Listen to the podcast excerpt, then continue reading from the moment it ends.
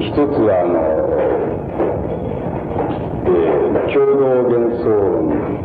あの、言いまして、つまり、えー、共同幻想っていうのは、えー、具体的には、あの、国家とか、法とか、それからまあ、共同性としての宗教、そういうようなものを、あの、共同幻想と呼ぶわけですけれども、そういうものについての、あの、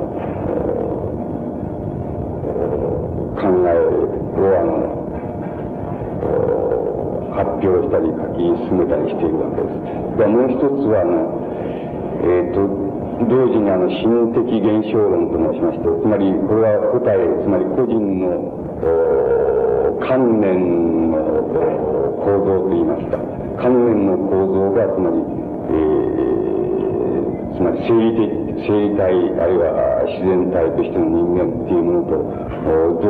う、どういうふうに関係づけられ、またどういう構造を持ち、またそういうその境界領域っていうのはどういうふうになってるかっていうのは、そういう問題を現在進めているわけです。で、だから当然お話しするとすれば、あのそういう問題をお話しすべき、えー、なんですけれども、あの、そういう問題は僕はもう方々で喋りまくっていますし、あの、まあ、これは、あの、一応完成された時、もし、あの、興味があればご覧くださればすぐにわかることですから。で、そういうことと、それから、あの、つまり、今日は良妻だということなんです。で、両、僕もあの学生時代寮に3年間いたことありますけども、あの、まあ、以前の、それは戦争中ですけども、戦争中の寮、あるいは戦前の寮っていうのと、今の生活、寮生活っていうのとはま、あの、まるで違うかもしれませんけれども、あの、寮生活で得た、その、例えば、友人との格闘関係、それから、あの、まあ、なんて言いますか、社会性、その他、つまりそういうものは僕の経験では、人間、つまりその後の僕が人間及び社会を考える場合の、なんか元気をなしたっていうふうに、あの、思っています。つまり、それを、両生活っていうのは、つまり、公的生活及び私的生活両方を、あの、混合して含んでいるわけで、そういうようなことも、あの、考慮しまして、えー、と、僕が今日、あの、選んだのえーと、このテーマを選ぶことは自分、僕の方に委ねられてい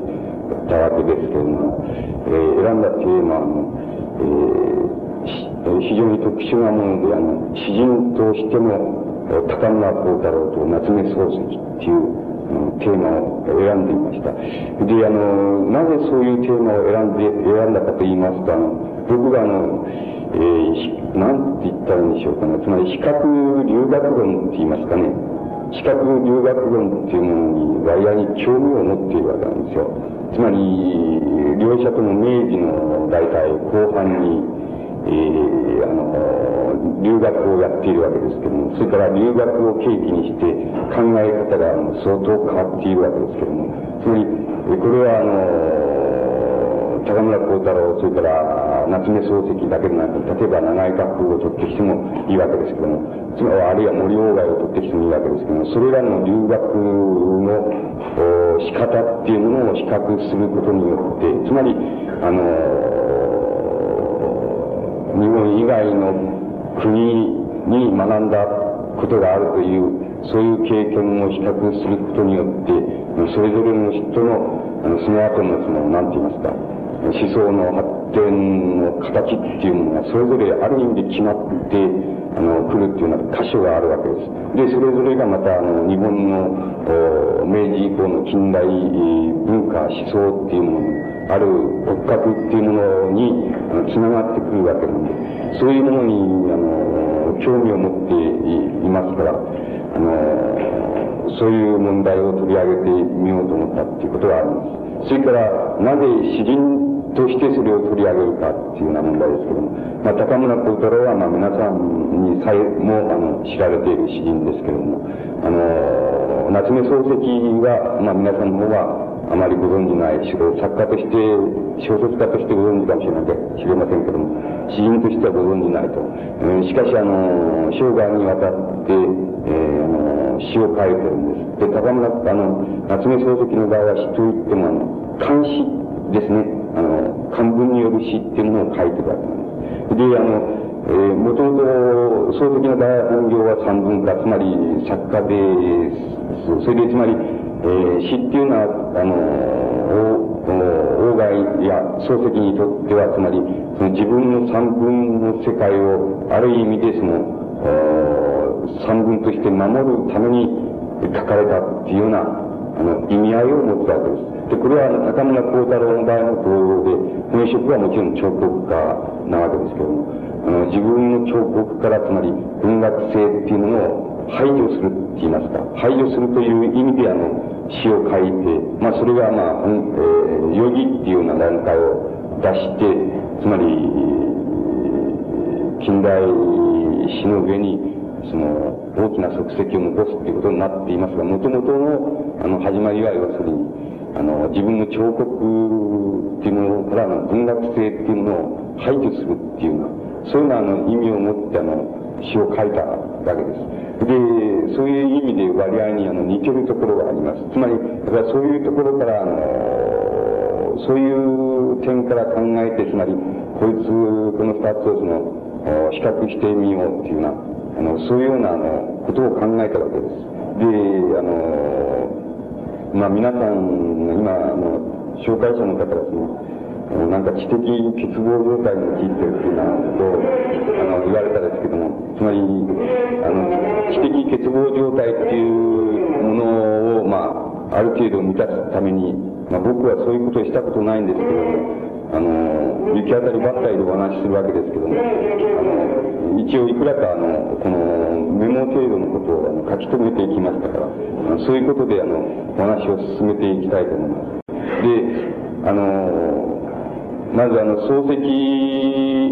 夏目漱石の留学っていうのは、あの、明治33年からまあ、2年ばかりにかかっているわけです。つまり、これは、西暦で言うと1900年です。つまり20、20, 世紀、えー、に、あの、ちょうどピタリとするという、そういう、あの、教会のところなんですけども。で、漱石の、留学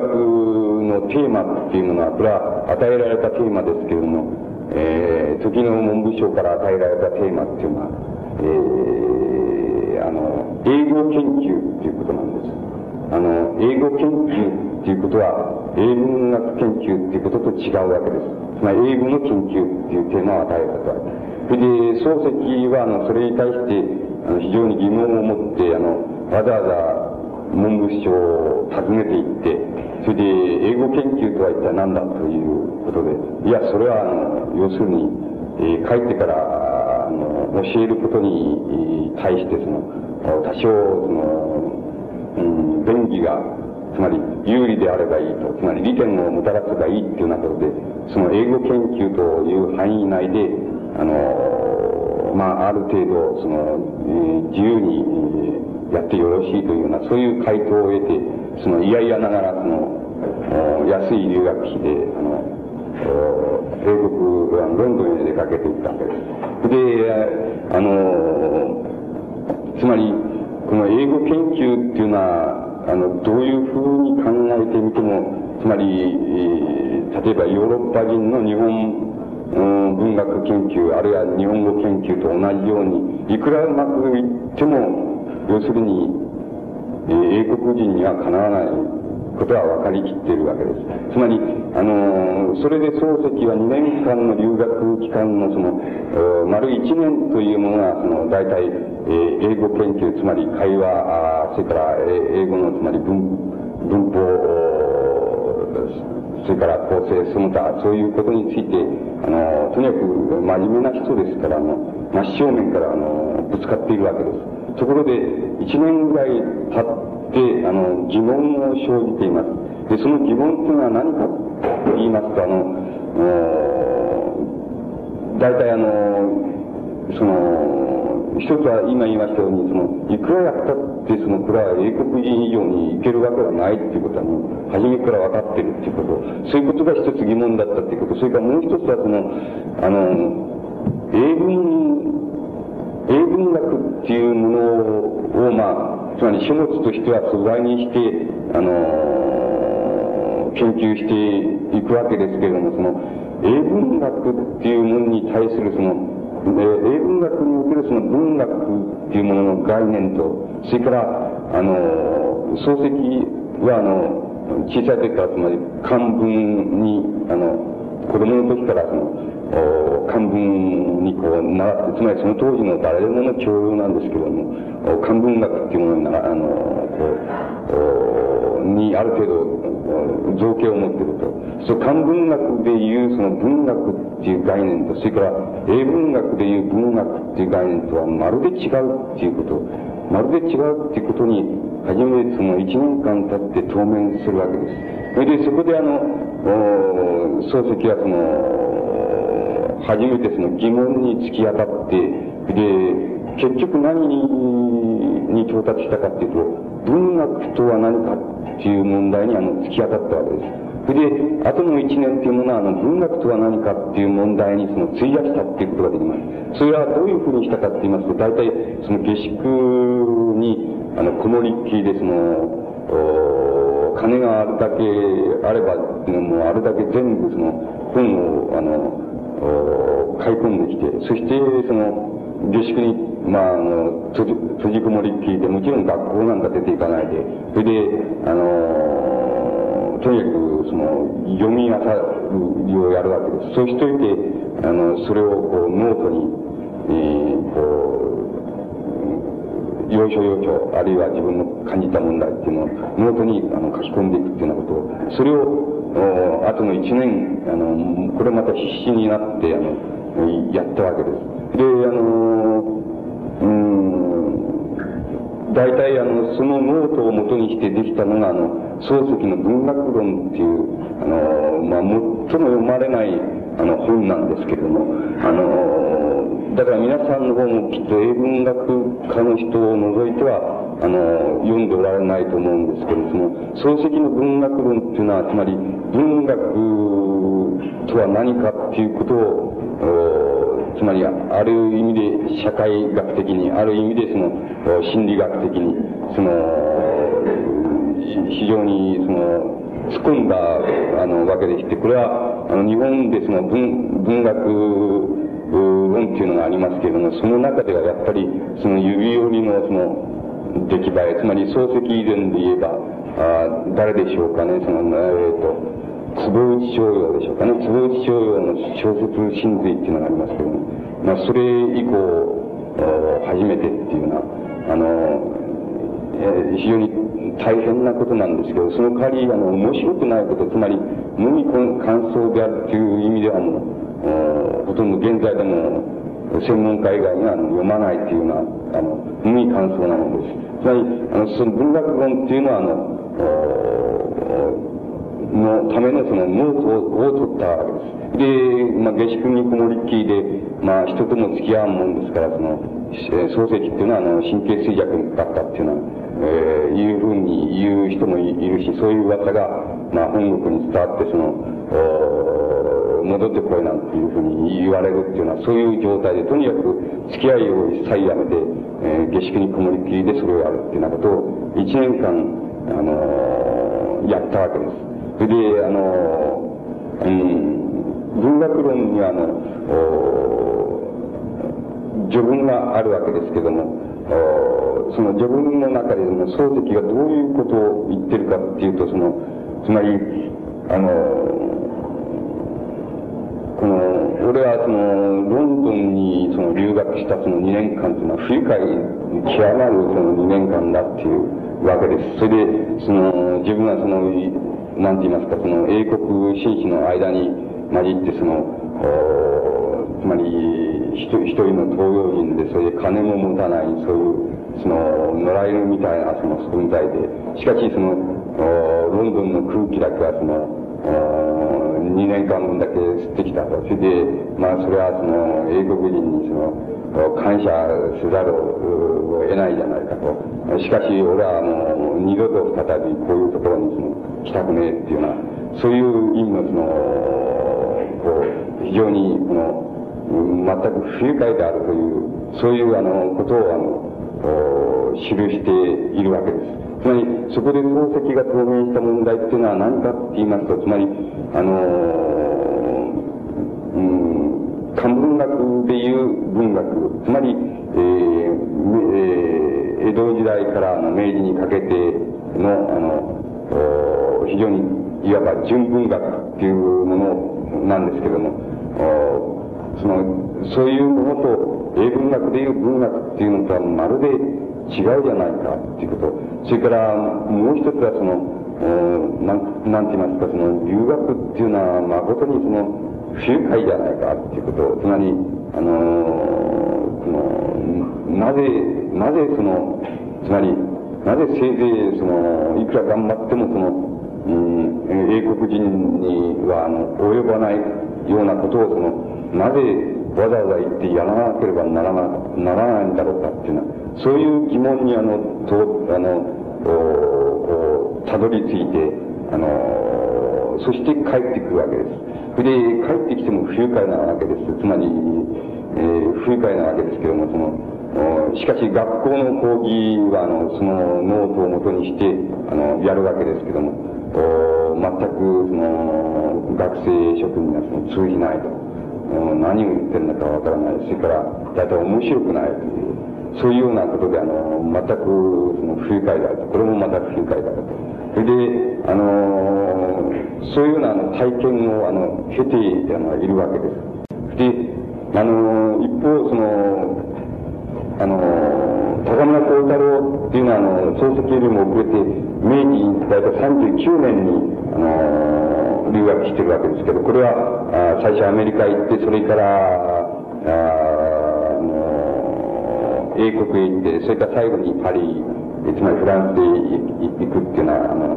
そういうあれを、あの、まあ、大体そうすると何が3年間ぐらい、あの、やったわけですけども、あの、高村光太郎っていうのはもちろん彫刻美術、えー、留学生としてその、うん、言ったわけですけども、やはりあの、同様にあの、うん、非常にあまり愉快でない、その、思いをさせられて、その、帰ってくるわけです。で、あの、その、その愉快でなさっていうのはね、うん、あの、どういうことかって言いますとね、その、え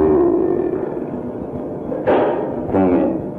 うん、一つにはこういうことなんです。その、まあ、ある時その、これはもう留学の末期なんですけども、ある時まあ、父親から、あの、手紙が来て、その、まあ、体を大切にして、その、規律を守って、その、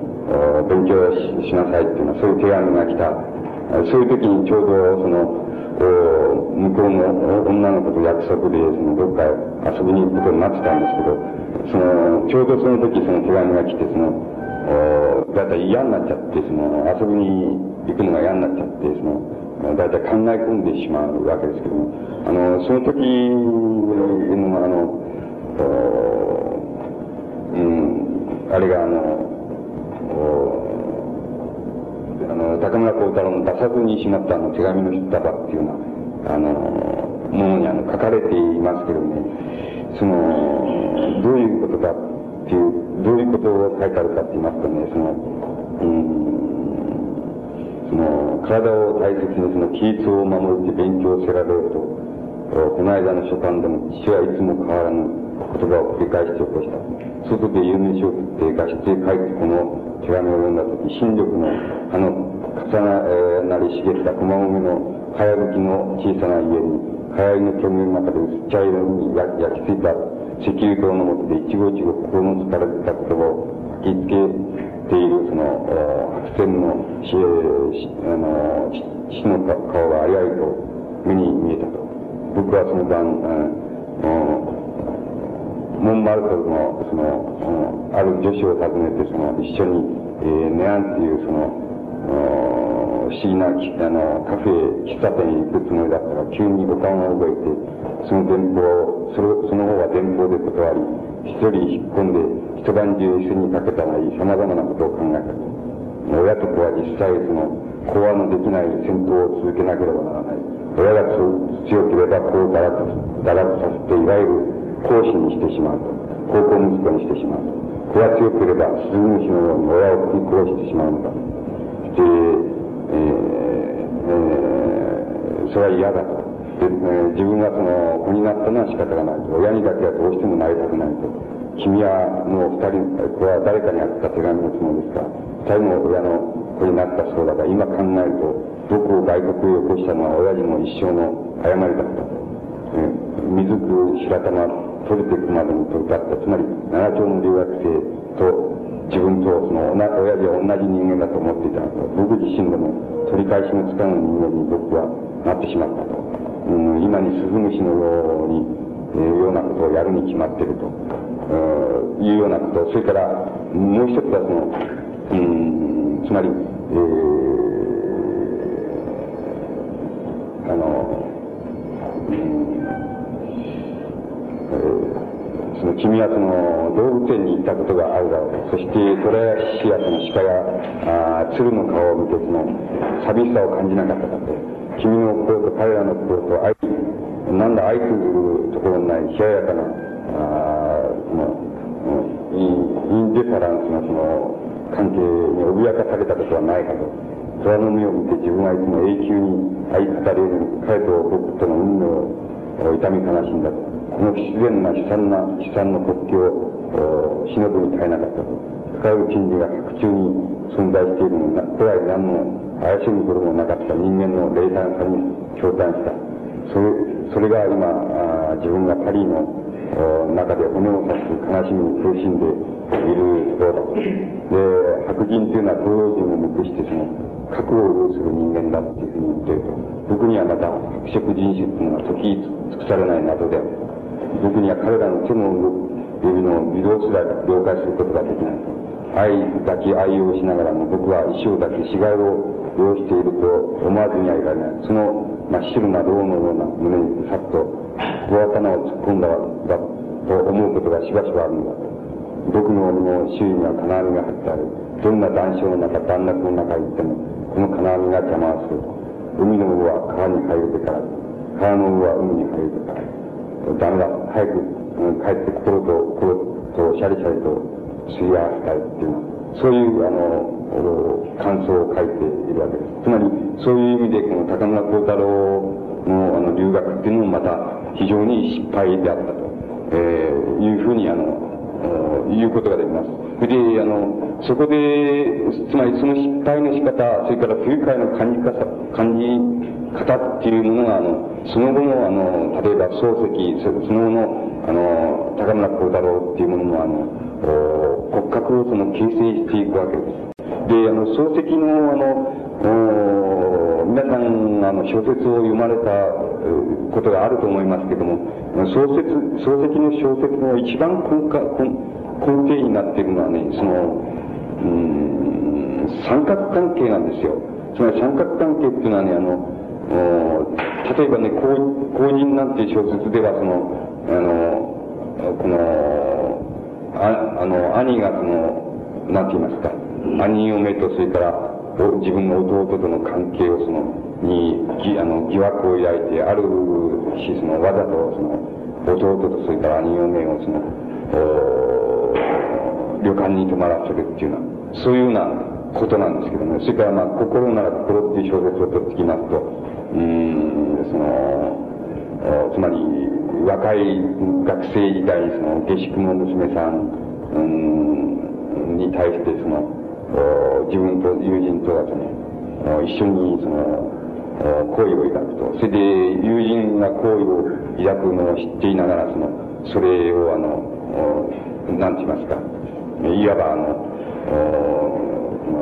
友人から取ってしまうっていうのは、それで、その先生っていうのは、あの、心の先生っていうのはそういうことが生涯にわたってその、なんか引っかかっていて、そして、まあ、あの、ちょうど、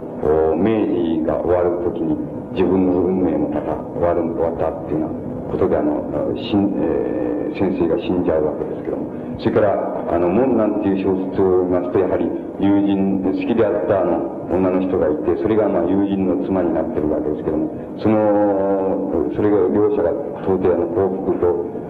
あの、まああの、夫婦であるっていうふうに思えないっていうことで、それから、あの、あれ、あの、その、友人の奥さんを、その、やっぱり、あの、取ってしましまって、それで自分はその、ひっそりとして、それで、あの、生活していると。そして、ところが、ある偶然のことから、その、友人っていうのが、自分の近所にあの住むようになるかもしれないっていうことが分かって、それで、それに非常にやっぱり怯えるって言いますか、あの、罪の意識を感じるって言いますか、そういうことで、あの、まあ、あの、つまり、禅寺のその門を叩くと。で、その、あの、門はその、やっぱり、ああの、自分を入れるようでもあり、また入れないようでもあるように、その、そびえているっていうのは、あの、そういうような、あの、ことがテーマになっています。つまり、あの、漱石がね、その一貫して追求したテーマの中にはね、そういうあの、三角関係っていうものに非常に執着するわけなんです。で、あの、これはあの、その、どういうことなんだろうかっていうような問題をあの考えてみますと、あの、えー、あの、その根底にあるのは、あの、一つは、まあ、あの、非常に個人的な、つまり、生い立ちのことがあるわけなんですけども、漱石の家っていうのは、あの、江戸時代から続いた名主の家なんですけども、あの、ところが漱石がその晩年の子供であったために、その、両親が、まあ、恥ずかしいっていうことで、あの、全く意味もなく、その、漱石が赤ん坊の時に古道具屋に、あの、よ、えー、里子にやってしまうわけです。して、漱石は、あの、その古道具屋さんが、あの、四谷の店でその古道具を売ってると。人はその古道具と一緒にその、このザルの中に置かれてね、それで、あの、こう道行く人に棚ざらしにされてるわけなんですよ。それで、あの、その古道具屋さんから、あの、家へ帰ってくるわけですけども、帰ってきたらまたすぐあの、今度は養子にやられるわけなんです。で、あの、養子にやられて、それはあの、例えば、道草っていう小説をすぐわかりますけども、その、まあ、その、養、養父があの、えー、つまり、えー、その養子先の親父さんがその、なんか女出入りを起こして、それで、そのためにまた連れ戻されるわけなんです。で、あの、しかしあの、漱石が晩年に至るまでその、養父っていうものからあの、付きまとわれるわけですよ。つまり、あの、この霊落した養父っていうのは、その、うん、その、漱石はまあ、いわいわばその、養蜂帰りの、その、大学の先生なんですね。っていうこと、まあ、世間的にはそう見えるわけで。で、漱石のところに、まあ、金をせびりと。で、そのたんびに金を、まあ、いくらか出して、あの、くれてやる。それで、それが、もう面白くなってしょうがないんですけども、あの、不愉快でしょうがないんですけども、それを、そうせざるを得ないっていうのは、そういう付きまとわれるっていうのは、そういう体験があるわけですけども、そういう、まあの、非常に個人的な体験っていうのを、あの、もありますけれども、なぜ、あの、漱石がその三角関係に、あの、固執したかって言いますと、つまりそれは一種のあの、うん、なんて言いますかね、その文、あの、文明、つまり、あの、明治で言えばその文明開化なんですけども、文明におけるその、えー、その、つまり近代日本におけるその、なんか知識人の、なんて言いますか、運命の象徴みたいなものを、に置き換えることができるわけです。だから、例えばその三角関係、まあ、漱石の、えー、小説のその主要なモチーフになっている三角関係っていうのをね、例えば、その、友人っていうのをね、例えば西欧っていうふうに置き換えるわけですよ。あるいは西欧社会っていうふうに置き換えるわけですよ。そして、あの、その、なんて言いますか、その、じ、あの、自分っていうものを、あの、なんかの、その、その女性に置き換えるわけですよ。そして、その弟なら弟っていうもの、例えば法人で言えば弟なら弟、つまり三角関係のもう一人の男っていうのを、あの、日本の社会に置きかけ、かける、変えるわけですよ。そうしますと、あの、その、なんて言いますか、そこで描かれる図式っていうものはね、つまり、あの、つまり、この、文学におけるその漢文学と英文学のその本質的な相違っていうものと同じようにね、つまり、絶えず、あの、なんて言いますか、その、この、あちらに動かされ、こちらに、しかし疑いを持ち、それから、あの、疑いを持つからこちらに動かされるんだけど、こちらに動かされるがまた罪の意識を感じるっていうのはね、そういう、あの、図式に、あの、つまりそういう思想的な図式にね、置き換えることが、できるわけです。つまり、漱石っていうのは、あの、生涯において、その、生涯にわたってそのね、非常にその、思い悩んだ、悩み、それから自分の作品のその、モチーフにした、そういう問題、つまり、えー、男女の三角関係っていうのは、ね、そういう問題っていうのは、あの、いわばその、うん、日本近代っていうものと、あの、ヨあのヨーロッパの近代っていうものに対する自分の、こう、なんて言いますか、この、おおこの、なんか、こちらに、えー、あの、くっつけば、あの罪罪の意識を感じざるを得ない。それから、向こうへつけばその疑惑を感じざるを得ないっていう、そういうような、あの、こういわば二律背反って言いますか、そういうものにその苛まれた、その、そういうあの、漱石の、問題意識っていうものを、あの、うん、象徴的に、あの、表しているわけです。だから、例えば漱石の弟子で、あの、芥川龍之介、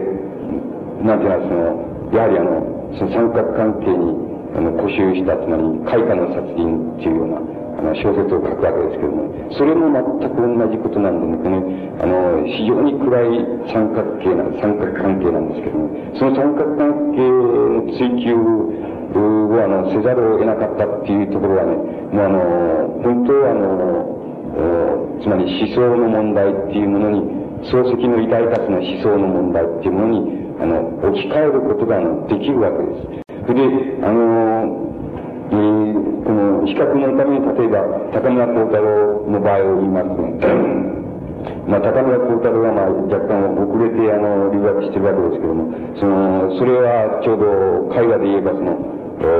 後期印象派っていうもの、それから文学で言えば自然主義、え、の効果。えー、っていうようなもの、それが、まあ、あの、ヨーロッパの文芸、えー、の流れの主流を占めているわけです。それで、あの、そういう中で、あの、やはり、えー、高村光太郎っていうのは、あの、他の美術留学生、同時代の美術留学生、例えば、あの、安井聡太郎とか、梅原龍之介とか、あの、えー、留学とかいるわけですけども、そういう人たちと違ってね、ほとんどと言っていいほど、あの、彫刻作品っていうものを残していないんです。で、一体何をしていたかっていうのは全くわからないくらい何もしていないんですよ。ただ、あの、書物だけはね、その、うん、たくさん読み込むわけです。それで、あのどういう書物を読み込んだかっていうと、やっぱりね、自然主義っていうもの、ヨーロッパの自然主義、それから象徴主義っていうものについての、それから、あの、絵画上の、えあの、印象派っていうものについての、あの、書物っていうのを生み出されるわけです。つまり、それが、あの、どういう、ど、どれだけのその文化的な根底っていうものを、あの、つまり根っこって、根っこっていうものを持っているかっていうことを追求したって、あの、そういうものを読み漁る、あの、わけなんです。それで、あの、ある程度それが、あの、わかるわけです。だから、例えば、皆さんは意外と思われるかもしれないですけど、あの、アルチュール・ダンボなんていう、あの、詩人を最初に日本で訳したのは、高村光太郎なわけなんです。つまり、あの、自然主義文学運動っていうのは、あれ自然主義文学っていうものの腹のあの問題っていうのは、あの、象徴主義、象徴、絵画上の象徴派、それから、あの、信用上の象徴主義っていうのは、つまり、えー、まだあの、包括する概念を持っていたんです。そこで、高村光太郎があの、固執したのは、その、自然っていう概念なんです。つまり、あの、自然主義文学における自然っていう概念っていうのは、どれだけ変遷し、それから、あの、どういう根拠を持っているかっていう問題を徹底的に考えるわけです。で、それを考えていいけば、あの、行くと、あの、行けば行くほど、あの、なんか日本もちょうどそれと、あの、日本っていうのはいつもそうですけども、同時代にその自然主義文学っていうのはあるわけですけども、それから象徴主義の詩の運動っていうのもあるわけですけども、そういうものがいかにその目の浅いもので、あの、意味がないかっていうようなことが、だんだん分かってくるわけです。だから、それからあの、彫刻上で言えば、その、あの、例えば、あの、ロダンなんかがその、例えば、あの、自然、あの、自然っていうような場合につまりロダンとは自然主義っていうのに影響を受けるわけですけどもロダンの彫刻があの、自然っていう場合にはね、もう非常に植物的なんですよ。もの、もう、ものそのものなわけなんですよ。つまり、ものそのもので、その、それ以外のつまり、曖昧なる意味は一切排除するっていうような、あの、意味を持っているわけですけども、それが日本の彫刻では、あの、なんか要するに、えー、この、そうじゃなくて、その、そこに彫刻の中にその文学的要素と、それから職人的要素、つまり、えー、江戸時代からの伝来のその職、職人的な彫刻っていうものの要素と、それから、あの、その非常に文学的な要素っていうもの、そういうようなその彫刻の中に入ってきてるわけです。つまり、そういうものは一切その彫刻そのものの概念の中に存在しないわけなんです。だからそういうことでも、大体その、もうものすごくその嫌になってしまうわけですよ。つまり、あの、日本に帰って、あの、日本に帰ったって、あの、これ、身の置きどころがないと。それで、しかし、あの、ヨーロッパに、あの、いたって、その、例えば、今、あの、読みましたように、つまり、大体モデル女を前にして、その、大体、その、スケッチなんかやっていても、その、大体モデル女の心がわからない。つまり、一体どういうことを考えてるのかっていうようなこともわからないし、生い立ちがわからないし、環境がわからない。それから、それを、あれしている文化がわからない。そういうような、非常に、あの、こう、孤独感に襲われるわけです。そういう意味では日本の女性のは非常に通ずるわけです。通ずるわけですけども、しかしそれじゃあ、それならば日本のモデル女は何かって言ったら、それそれはそのヨーロッパのモデル女のに比べはその、大体体が貧弱であるし、その、胸は薄っぺらであるし、それから、もう、その、なんか、どうしようもないと。それから、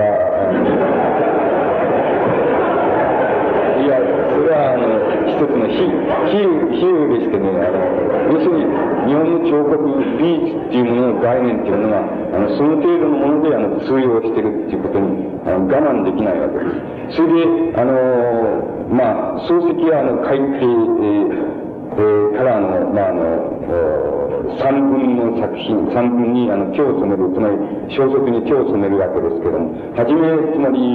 の小説、つまり、草枕とか、あ坊ちゃんとかいう小説は、ある程度、あるいは、美人草なんて小説は、あの、ある程度余裕があるものです。しかし、だんだん、あの、余裕がなくなってくるわけです。非常にあの、きつい、きつい仕事になってくるわけです。で、きつい仕事になった途端に、あの、漱石を、のあの、小説の主要テーマを占めるのは、あの、そういう三角関係っていうことなんです。その、なんか、その、それは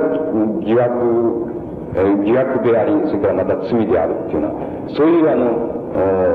まあ、つまり疑惑と罪の間をその行き来するっていうような、そういうことに、あの、固執していくわけです。で、あの、これ、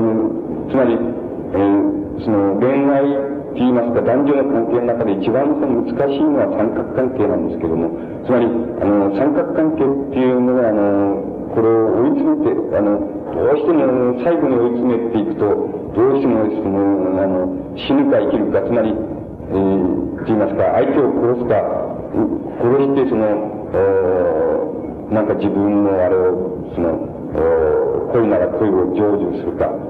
そうじゃなければ、あの、自分が死ぬかっていうのはね、大体そういうところに追い詰められるほどね、きついもんなん、きついものですね。つまり、あの、そういうきつさっていうのを、あの、漱石っていうのは、あの、大あの、作品のモチーフとして、その、あの、あの、こう、生涯にわたってその、描いていくわけです。で、あの、大体漱石はそういうモチーフをその、大体終わるまで完結するわけですけども、最後のまあ、未完の作品そのであるその、明暗っていう作品が若干、あの、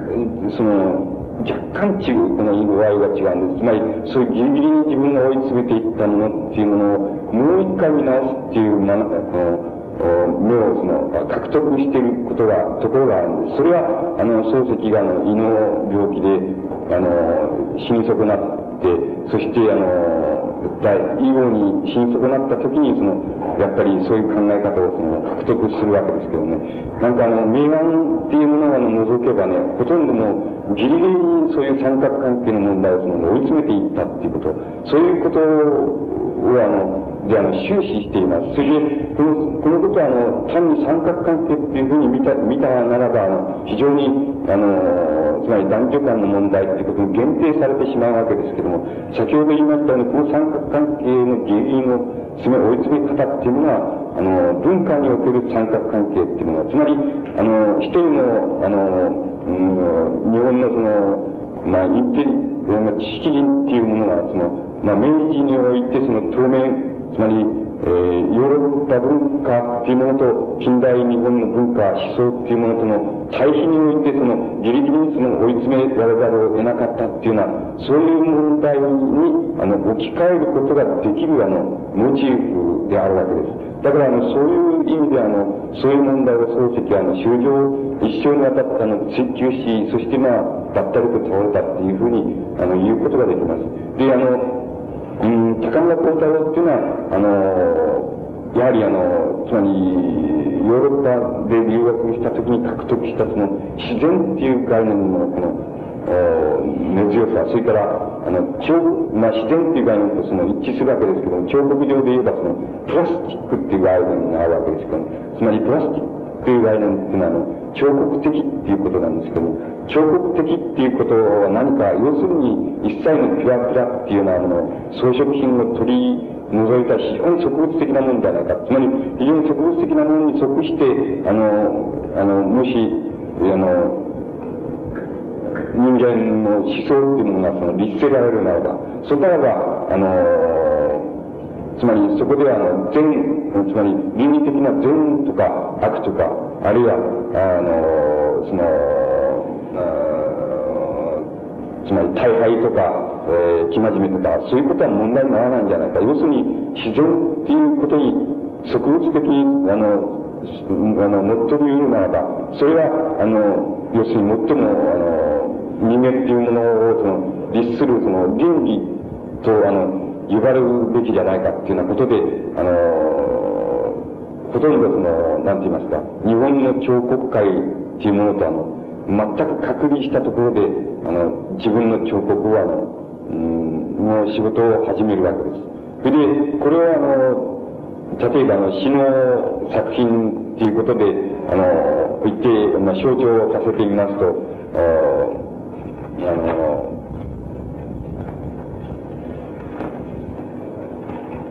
例えば、あの、高村光太郎の場合は、あの、童貞っていう詩の中の童貞っていう作品で、まあ、あの、象徴させることができます。それは、あの、どういう詩かっていうと、その、僕の前に道はない、僕の後ろに道はできる。ああ、自然よ、父よ、僕を一人立ちに作った広大な父よ、遠くから目を離さないで見ることをせよ。常に父の気迫を僕に満たせよ。この遠い童貞のため、この遠い童貞のため、というのは、あの、死を、死に象徴されるわけです。要するに、自然っていうことと、父、父っていう概念とは同じなんで、それから、我が、自分の、つまり、え、父親である、その、彫刻家、その高村幸運っていうのが問題なんじゃなくて、その、自然っていうことが父なんだっていうこと、そういうふうに、あの、置き換えられるわけです。それが、おそらく生涯にわたって、あの、高村光太郎っていう詩人っていうものをあの律していくわけです。それで、あの、えー、漱石は、あの、えー、その詩で象徴させますとね、漱石は、まあ、あの、このね、散文を書いてるときは、大体詩をあんまり書いていないんです。で、あの詩を、例えば漱石が、あの、本当に、あの、書き始めたのは、あの、おいわゆる漱石が、あの、胃の病気で吐血して、その、瀕死の状態に陥るわけですけども、そういうところで書かれたものが、漱石の、あの、書かれた、それ以後に書かれたものが漱石の詩として、あの、非常に、あの、立派なものになっているわけですけども、その、例、例を挙げてみますとね、その、えー、この、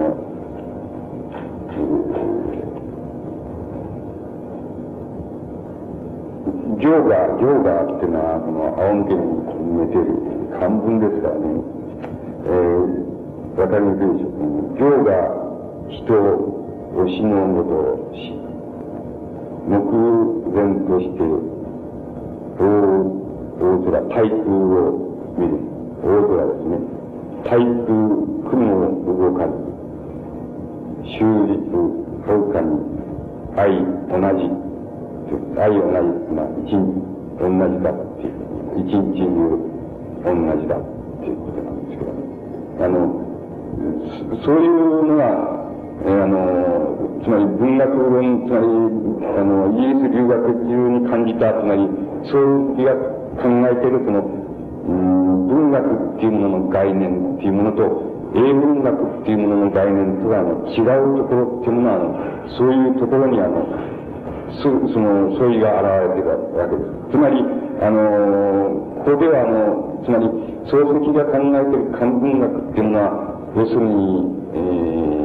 ー、江戸時代から、あの、明治の初期にあたるその、いわばその現在の言葉でその純文学っていうものに該当するわけですけども、この純文学の基本を、基本にしているのはね、やはり、あの、自然なんです。その自然は、あの、ヨーロッパ的な自然、つまり、18世紀的な自然っていうようなことじゃなくてね、あの、非常に超越的な、つまり、えか、なんて言いますかね、この、花鳥風月の自然っていうのも、そういうものが、あの、もうどっか根底にあって、それで文学自体が成り立つっていうような風に、あの、漢文学っていうのが本質的に存在するわけです。で、漱石っていうのは、あの、そういうものを、本来ならばそういうものを文学っていうふうに考えて、あの、いたわけなんです。で、しかし、あの、それは英文学っていうのは全く、一般に英文学と限らなくても、ヨーロッパ文学っていうのは全くそうじゃない。全くそうじゃないわけなんです。つまり、あの、そういうことはあんまり、その、この、わざわざその自然史、電子詩人である、あるいは自然詩人であるっていうのは、そういう意味では、その問題になるわけですけども、文学概念の本質においては、その自然、そういう意味の自然っていうものは、あの、問題にあんまりならないわけです。つまり、それから社会思想で言っても、例えば、あの、漱石が、あの、留学した時の、あの、思想としては、つまり、来た、あの、文学概念っていうのは、あの、彼のその作品、つまり、非常に三角関係をその、モチーフにしたそういう小説の中に、あの、込めていくわけですけども、漱石がその、自らをその救済しようとして考えてきたその文学概念、つまり漢文学概念というのは、あの、漱石の監視の、あの、中に、締め型にその、それが現れてくるっていうのは、そういう、あの、この関係になって、あの、出てくるわけです。で、あの、うん、あの、漱石の、あの、晩年って言いますか、死ぬ一年前にガラス戸の中っていう商品、うん、脱群、商品を書いてるわけですけど、その、そのガラス戸の中を見ますとね、その、うん、なんかあの、漱石がその、追い詰めに追い詰めていったその、ギリギリのその文明的な、つまり近代思想の問題っていうこと、それから自分が、あの、個人として抱いているその疑惑っていうものと罪っていうものの問題っていうのが、あの、えー、問題っていうものがある程度はっきりその出てきてるわけで、つまりそこで漱石が考えたのはその、うん、人間っていうやつはその、うん、つまり人間の生活っていうやつはその、はたから見ているとその、大体その、なんて言いますか、職業につき、それで、えー、あの、働き、その手にを取り、そして、えー、帰ってきて、その、まあ、えー、妻子を、い、あの、養い、それからまた明日職業につきっていうようなことを繰り返しているうちに、まあ、年取って死んじまうと。えー、はたから見ていると、そこでは平穏無事、涙たないように見える。しかし、あの、一旦こいつを、あの、よく考えていると、そうじゃないと。人間っていうやつも、そそういうその、下から見てそういうふうに、その、平平凡凡、うん、まあ、平和に流れているような、そういう生活といえども、本当はものすごいその力技なんで、そこで、あの、そこでは要するに、えー、自然っていうものは、公平なようで、公平であるかもしれないけど、非常に残酷な敵である。それから、社会っていうものは、一見その、な、えー、情けある、情緒あるがると見えるけれども、しかし非常に不公平な敵であり、それから自分の細君っていうものは、その、慣れ親しんでいるように見えても、実は、えー、考えてみれば自分の敵であり、それから自分自身といえども、また、あの、自分で、自分の敵であると。いわばその、その、敵中に囲まれて、それで力仕事をしながら、あの、やがて疲れて、それで死んでしまうと。そういうのが、あの、人間の一生じゃないのかっていうのは、そういうような、あの、考え方、そういう、そういうようなことを、あの、書いていますけども、漱石は、あの、そういう、そういうところで何を言ってるかっていうと、その、非常に無事平穏に見える、そういう日日常生活のといえども、ある、ある視点から見れば、極めてあの、大きな、その、裂け目っていうものが口を開いてると。で、その裂け目っていうのから覗いた場合には、その、人間っていうのは全て、疑わしいと。自分自身ももちろん疑わしいけれども、その社会といえども疑わしい。それから、うん、その細君といえども疑わしいと。家族といえども疑わしいと。それから自然といえども疑わしいと。そういうような、あの、その裂け目っていうものを持っているんだと。それで、その裂け目から覗いた場合のその人間のあの生活っていうのは実にその悲惨極まるものだっていうのが、あの、いう考え方は、あの、漱石はしているわけです。しかしこの悲惨極まる生活っていうやつも、これを、あの、その削減を塞いでしまえば、非常に無事平穏、日々同じごとくその流れている、えー、平和であるというようなふうにそれは、あの、存在していると。しかしこれは極めて恐ろしいもんじゃないのかっていうのが、あの、漱石の考え方です。で、大体そういう考え方を漱石は、あの、つまり、なんて言いますか、日常性っていうやつを、あの、ある叫びから見ると、あの、非常に恐ろしいと。しかし、ある、あの、あの、遠くから見ると、それは非常に無事平穏になるものであると。あの、そういう、なんて言いますか、その、二つの目って言いますか、二つの別々の目でその日常性っていうものを見ていくっていうような目っていうものをあの獲得していくわけです。それで、あの、そこであの、漱石があの、自分がギリギリに全て追い詰めていったその、あの、文明表としてのその、三角関係、つまりヨーロッパ近代と日本の近代にの狭間に加えするその自分っていうようなもの、そういうものと、それから、またあの、人間としての、個人としての疑惑っていうもの、つまり自分はあの、えー、一方、その父親からの母親からのその、おおなんかあの、尊重されなかったと。子供にだったら尊重されなかったと。それで、それを裕福であったにもかかわらず、その、社徳にやられたり、その、うん、養子にやられたりしてると、まあ、全然わけはわからんと。そういう、その、だから自分にとって、その、故郷なんていうものを、個人的にもその、あるいはその、一般的にもその、故郷なんていうのは自分じゃないんだっていう、そういう疑惑っていうものに苛まれたその、自分っていうものを、あの、なんか、こう、二つの目で、その、すぐく見られるような、まな、えー、こう、観点っていうものを獲得しているわけです。それが、おそらくあの、明暗っていう小説、この未完に終わってるから、杉立てを言うことはできませんけれども、あの、明暗っていう小説の、を、この根底で支えているその、漱石のあの、思想で、あの、あるわけです。で、あの、これに対してあの、うん、例えば、高村光太郎の、その、その思想を伝えていたその、自然っていう概念が、その自然っていう概念は、あの、何かって言いますと、その、高村光太郎は、あの、これはあの、漱石と違って、あの、非常に貧乏、つまり、貧しい、その、この、裏長屋に住んでいる、その、なんて言いますかね、今で言うと、仏具屋さんって言いますかね、仏具彫刻って言いますか、そういう仏具屋さんの、を父親に持っているわけです。で、まあ、その父親は後に、まあ、彫刻家として、あの、自己完成するわけですけども、そう、そういううちに育ってから、その物質的にはは、るかに漱石なんかに比べて、その、不自由なところで育っているわけですけれども、あの、例えば、あの、高村光太郎の洋蘭の歌なんていう、その、この商品を見てみます。えー、商品って言いますか、雑文って言いますか、そういうものを見てみますとね、つまり子供の時にその、なんか母親にその、の背中にその背を、背負われてその、よくその、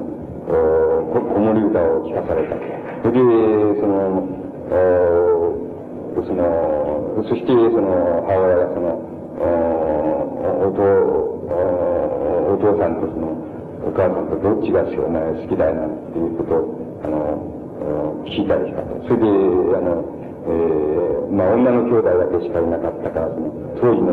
その、うん、つまり家の概念から言えば、その、男の子が欲しいと。いうふうに家族が思っていると。それでそういう時に男の子が生まれたんですね。お前が生まれた時には非常に、えー、家中の者からその自分が感謝されたと。えー、あの、いうようなことは、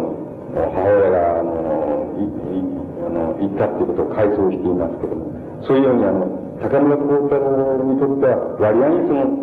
えー、家っていうもの、それから家っていうものはそんなにその居心地の悪いものではないわけです。しかしあの、うん、だから高村光太郎なんかにとってはその自然っていう概念、植物的な自然っていう概念につく、つくときには、その、つく、つこうとその、それを意識する、してきた、その意識する場合には、大体その居心地の悪いところにわざと、あの、つまり意識的に自分の身を、自分の身を置こうっていうような、そういうことを意味したのです。意味したわけです。ただ、それはあの、漱石なんかと違うんです。つまり漱石なんかにとっては、あの、ヨーロッパ、つまり英国に行っても居心地が悪くて不愉快であるし、日本にいても不愉快なんです。どこにもこの、自分の、この、なんて言いますか、この、故郷とするところ、つまり、する、あの、思いっていうのはどこにもないわけです。だから、漱石の、あの、うん、苦しみ方っていうものは、ある意味で非常にあの、近代のヨーロッパ人の、いわゆる、えー、エゴ、エゴの苦しみ方と、あの、割合に似てるので。つまり故郷っていうものはないんです。どこにも居心地のいいとこなんて初めからないわけです。で、あの、だから、そういう意味で割合に漱石っていうものは、あの、あの、近代ヨーロッパの、その、うん、人のエゴっていうもの、その、そういうものの、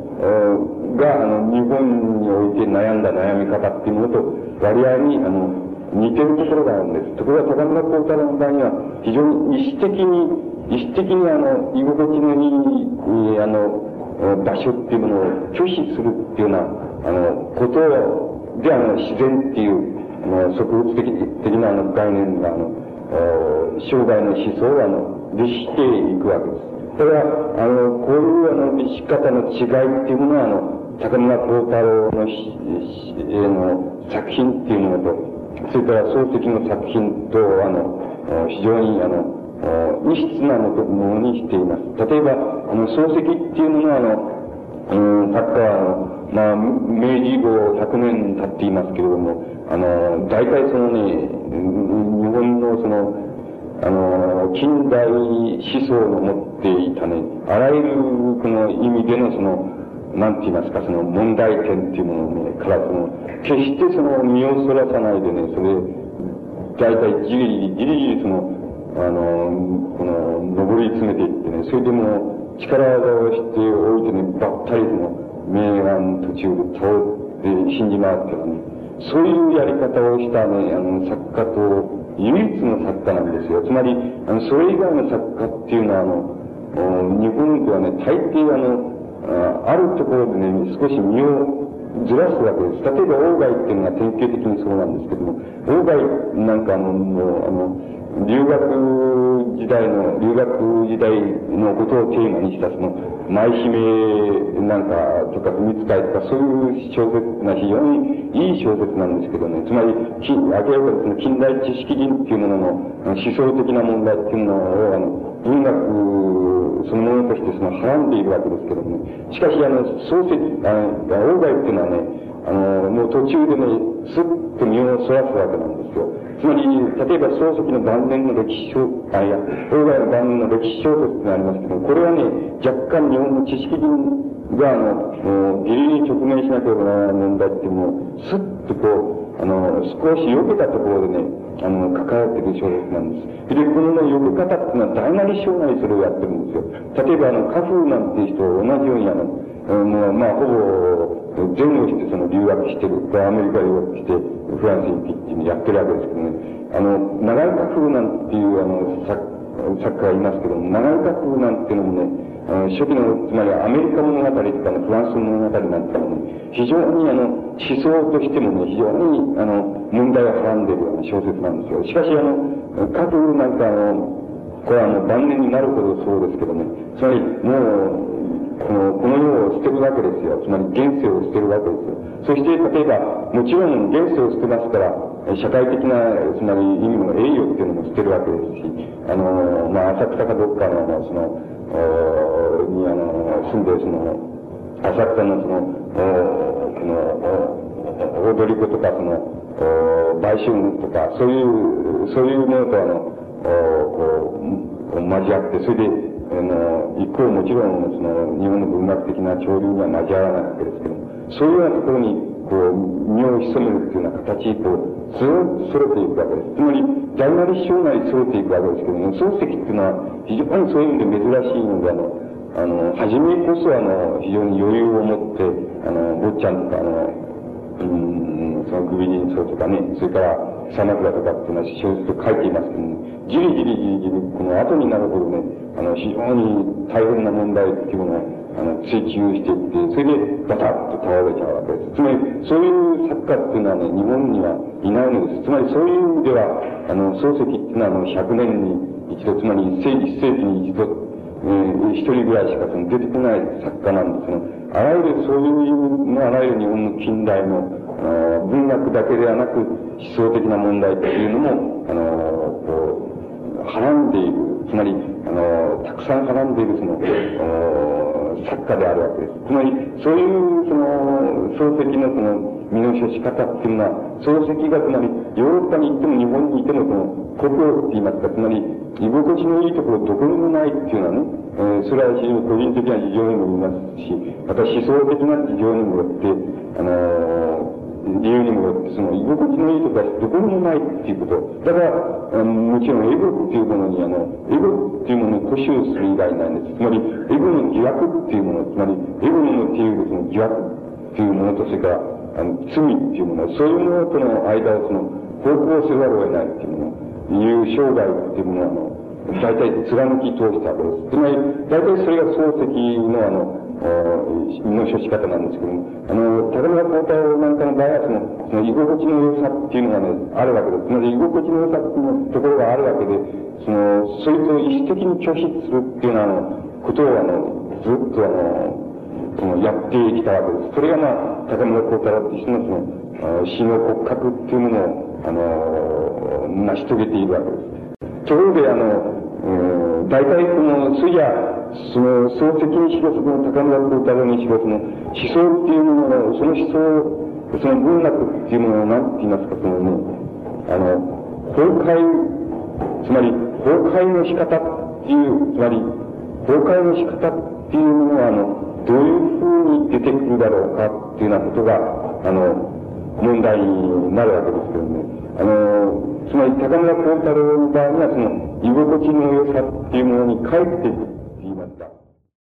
最初にそういう兆候を表す、あの、えー、ものとしてその一つ詩を挙げてみますとね、その、憲兵を至るっていう詩があるんですけど、憲兵っていうのは、まあ、硬い、そうですね、硬い氷っていうような、ものと考えてくだされば結構、その、字自体は、あの、無音感っていう、あの、全然、全の本から出ているわけですけど、ね、憲兵至るっていう詩があるわけです。これは大体、昭和、えー、何でしょう、8年でしょうかね。10年代にかかる前。だから、えー、もうすぐ、いわゆる、日中戦争に入っていくっていうのは、そういう時代になるわけです、あの、それかまあ、ナチスが交流してくるっていうのは、そういう時代ですけど、憲兵至るっていうんですけど、その、読んでみますとね、えー、漢の方、漢っていうのは犬っていう方法なんですけど、昔の、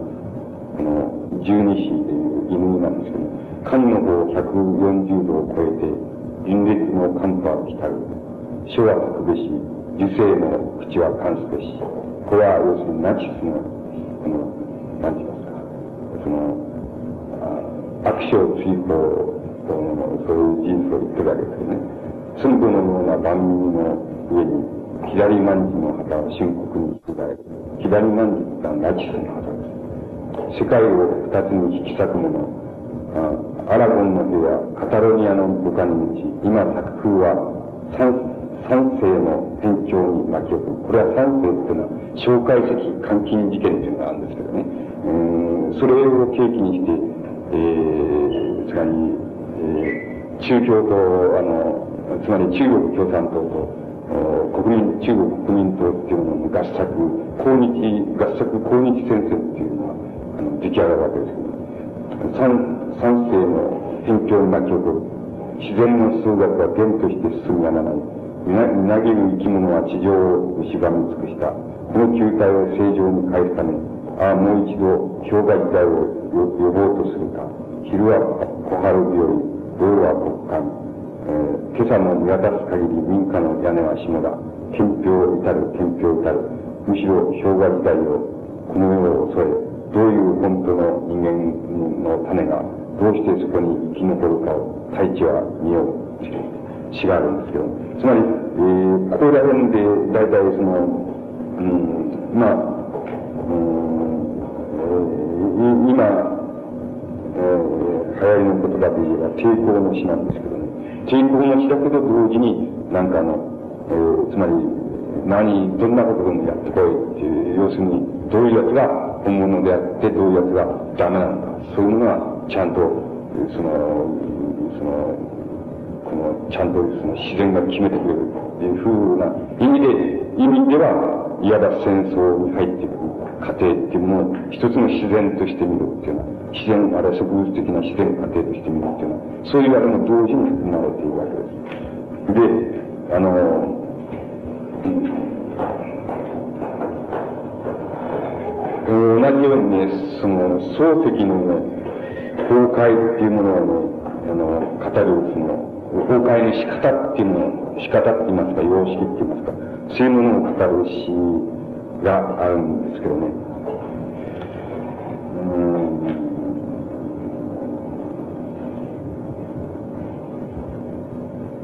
えー、100年のね、100年の効果、効果、うん、っていうのは、功績と過失ですね。えー、100年の効果、あ我、えー、知ることあらずですね。百冊百種ぐらいですね。上記なし。つまり、えー、この世はこの世でありうるその諸々の事件っていうのは、要するに知らないけれども諸々の事件があって、で、で、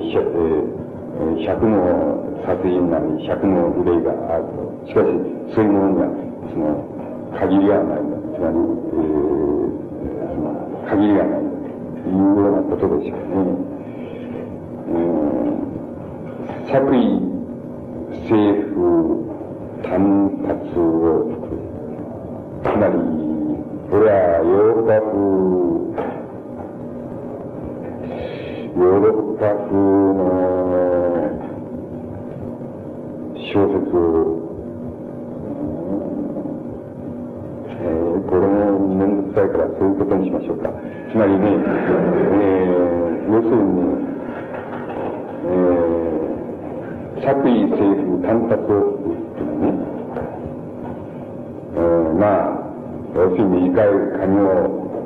若者、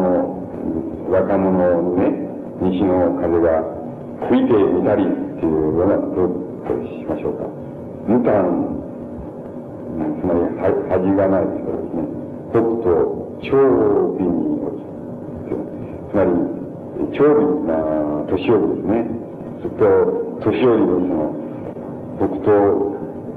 北東北東星が起きていたりするつまり、要するに何が起こるかわからんぞっていう、わからないし、何、何か、何か何か起こってるんだっていうことなんですよね。えー、それからまた、やっぱり同じことですけどね、質中、質中毒を煽るで、新人質、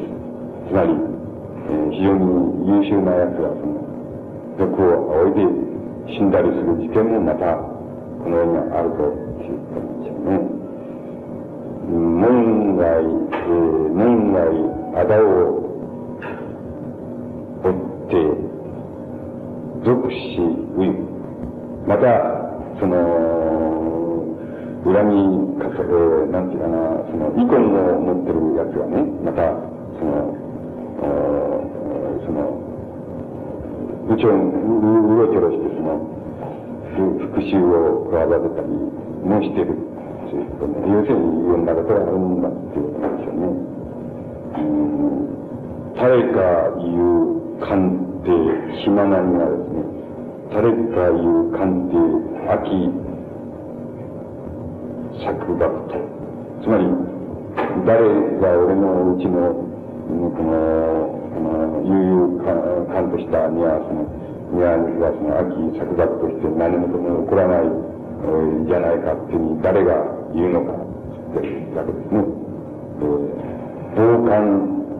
つまり忙しく見る、え、紅葉ですね、えー、黄色い葉っぱですね、落ち葉ですね、紅葉、えー、自ら枝を離れる、つまり、そのこと、えー、誰が、あ俺の、その、俺は暇人ですの、俺のうちの宮がその、簡単たる、その、秋の気配がして、あの、何事も起こらない、ひっそりしたものって、誰が言うのかと。そこでもやっぱり、忙しそうにその、枯れた木の葉が、あ自分自身で自分自身を次々とその、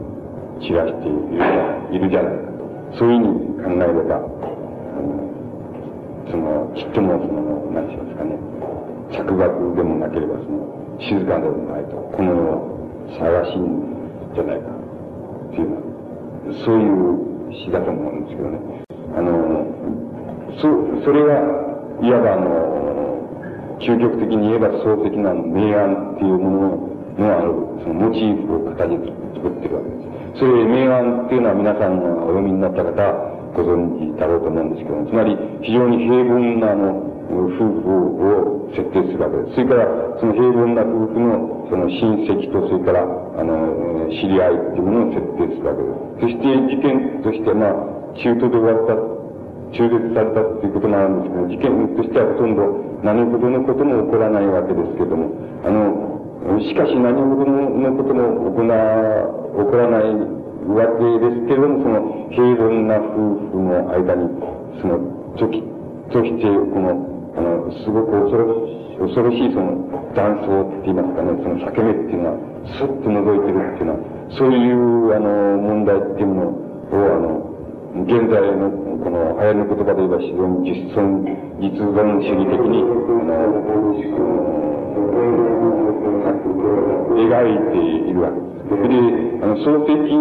のあの、どの小説を取ってきてもそうですけども、あの、平凡な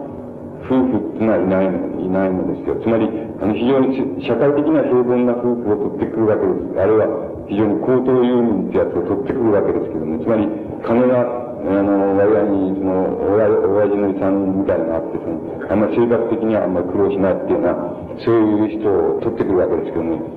あの、しかしその、そういう人のその内面っていうものは、その、心の中っていうのは非常に荒れているっていうこと。つまり、その荒れ、その荒れ方っていうのは、あの、その、な、なんで荒れるのか。要するに三角関係で荒れるのか。つまり、あの、す罪の意識っていうものと、あの、それから疑惑っていうのつまり、他者に対する疑惑っていうのは、そういうものの間にその、苛まれることによって、その、精神の嵐は荒れているっていうのはね、そういうあの主人公を描いているわけですけども、あの、明暗ではあの、そういう意味のあの、嵐っていうものはあの、少なくとも、その、書かれた限りでは存在していないのです。つまり、中絶されたわけですから、それから後存在するかもしれませんけども、書かれた限りでは存在していないんです。ただ、非常に平凡な、あの、人物の平凡な、あの、生活の中、生活範囲の中で、それを、あの、ある観点から見るならば、非常に、あの、こう、非常にあの、鋭い裂け目っていうものがあるんだっていうのは、そういうようなあの、問題、モチーフっていうのがあの、名案っていう作品はあの、非常に他の作品とあの、別にしてるところなんです。で、あの、そういう問題は、まあ、今言いました、今あの、読みましたその、漱石のあの、詩の中に、あの、あの、よく出てるわけです。で、漱石の詩、詩、つまり漢詩なんですけど、漢詩っていうのは大体、あの、死ぬ、うん、1日か2日ぐらい前までね、書かれてるわけですよ。それで、あの、作品もね、かなりに多いんです。それで、あの、だから、あの、決してその、なんて言いますか、あの、重要でないわけではないんです。漱石っていう、あの、作家を考える場合に重要でないわけではないんです。で、またある意味では、あの、漱石の文学とは何何かっていうのは、あの、疑問、つまり、あの、問題意識に対して、少なくともその、半、その半分のウェイトを占めて、あの、その、なんかあの、漱石の詩、つまり漢詩っていうものは、あの、書かれているわけなんですよ。それで、あの、そういうあの、漱石の問題、それから、えー、を問題、それからあの、高村光太郎の、なんか、その、持ってるその植物的な自然概念の崩壊の問題っていうものは、その、あの、現在でも、あの、依然として、その、ある、なんて言いますか、その、うん、回答、解決っていうものは、あの、迫られている問題、えー、ではあり得るわけです。つまり、あの、現在では、あの、例えば、えー、皆さんの方、方で、例えば、えー、どっかへ、あの、留学したいとか、えー、外国へ行きたいとか、あるいは、あの、その、そっち行って住みたいっていうような場合には、大体、あの、非常に、あの、ある金、えーある金さえあれば、えー、まあ、その、一日と、えー、かかるかかからないかぐらい、どこへでも行ける、行けるわけです。つまり、そういう意味では、あの、どこへ、どこでも行けますし、それから、どことも、まあ、非常に、いわゆる交通が発達していますから、どことも、この、うん、このイン、インターナショナルのその、コースっていうのはできるわけです。つまり、そういう意味では非常に同時性をも、はるかに、あの、漱石とか、あの、孝太郎とか、そういう人たちを支配した時代に比べて、そういう、あの、あれを持ってるわけです。しかし、あの、問題を、あの、問題をもっとその厳密に考えて、えー、あの、いきますと、あの、本当に、あの、つまり、何、えー、一日か桜せいであれば、その行けるんだっていう、こ、この場所からあっちの場所へ行けるんだっていうのは、わずかにその人間の、なんて言いますか、体に体がその、ここからこっちへ運ばれる、ここっち移動できるっていうような問題に過ぎないかもしれないっていうことが言えるわけです。で、あの、本当にあの思想の問題っていうものは、あの、あの、本当に考えたならば、現在でも依然としてその、なんか、漱石がその、お考え、それから高村光太郎は考え、それで、ある意味ではその、崩壊死っていうのは、うん、崩壊したっていうのは、そういう課題っていうものを依然として、あの、持っているかも、あの、知れないわけです。だから、あの、つまり、あの、依然としてその知識っていうものは、あの、国際性を持ってすぐに、えー、カットの時代よりも全くすぐに、その、獲得することができますけれども、市民にあの、自分たちの、社会の問題、あるいは自分個人の問題、そういうものに、えー、個人の問題にその、つまり目を生やした形でそれを獲得するっていうことは依然として大変だろうなっていうことは、大変だっていうような問題っていうのは、あの、現在でもあの、存在、あの、すると思う。だから例えば、あの、大差の判定、その負けるわけですよ。で、あの、ところで、しかし、負けるのは、それじゃ能力の違いかって、僕は決してそう考えていないんです。だから考えていないので、例えば、サルトルなんて人は、例えば、あの、日本に持ってきたら、もちろん僕よりダメな人だっていうふうに僕は思いますね。つまり、あの、もしサルトルをして、その日本に生まれ育て、使命、そして、え、締めたというふうに仮定したならば、あの、僕よりはるかにダメな人だっていうふうに、まあ、仕事としてもダメなことしかしてない、しないといけない人だっていうふうに僕は思っていますね。しかし、あの、そう、そうじゃないおかげで、その、助かってるわけですよ。そうじゃないおかげで、だから、あの、その、なんか、その、タイトルマッチをすれば負けるわけなんです。つまりその負けるっていうことはね、我々に非常に自覚的によくわかるんです。あの、これはね、あの、サルトルの思想っていうものが、あの、つまりあれはプチブルの思想であるから、だから、あの、あれはダメなんだっていう意味で負けるとか勝つとかっていうんじゃないんですよ。その、そういうことじゃなくて、あの、その、なんて言いますかね、その根底として、あの、根底から、あの、考えた上でその負けるわけです。つまり、右から左、右から左かとかいう意味で負けるわけではないんです。だから、例えば右か左か、あるいは、ああいつはプチブル的だっていうことで、サルトルを批判し、仰せたとしたら、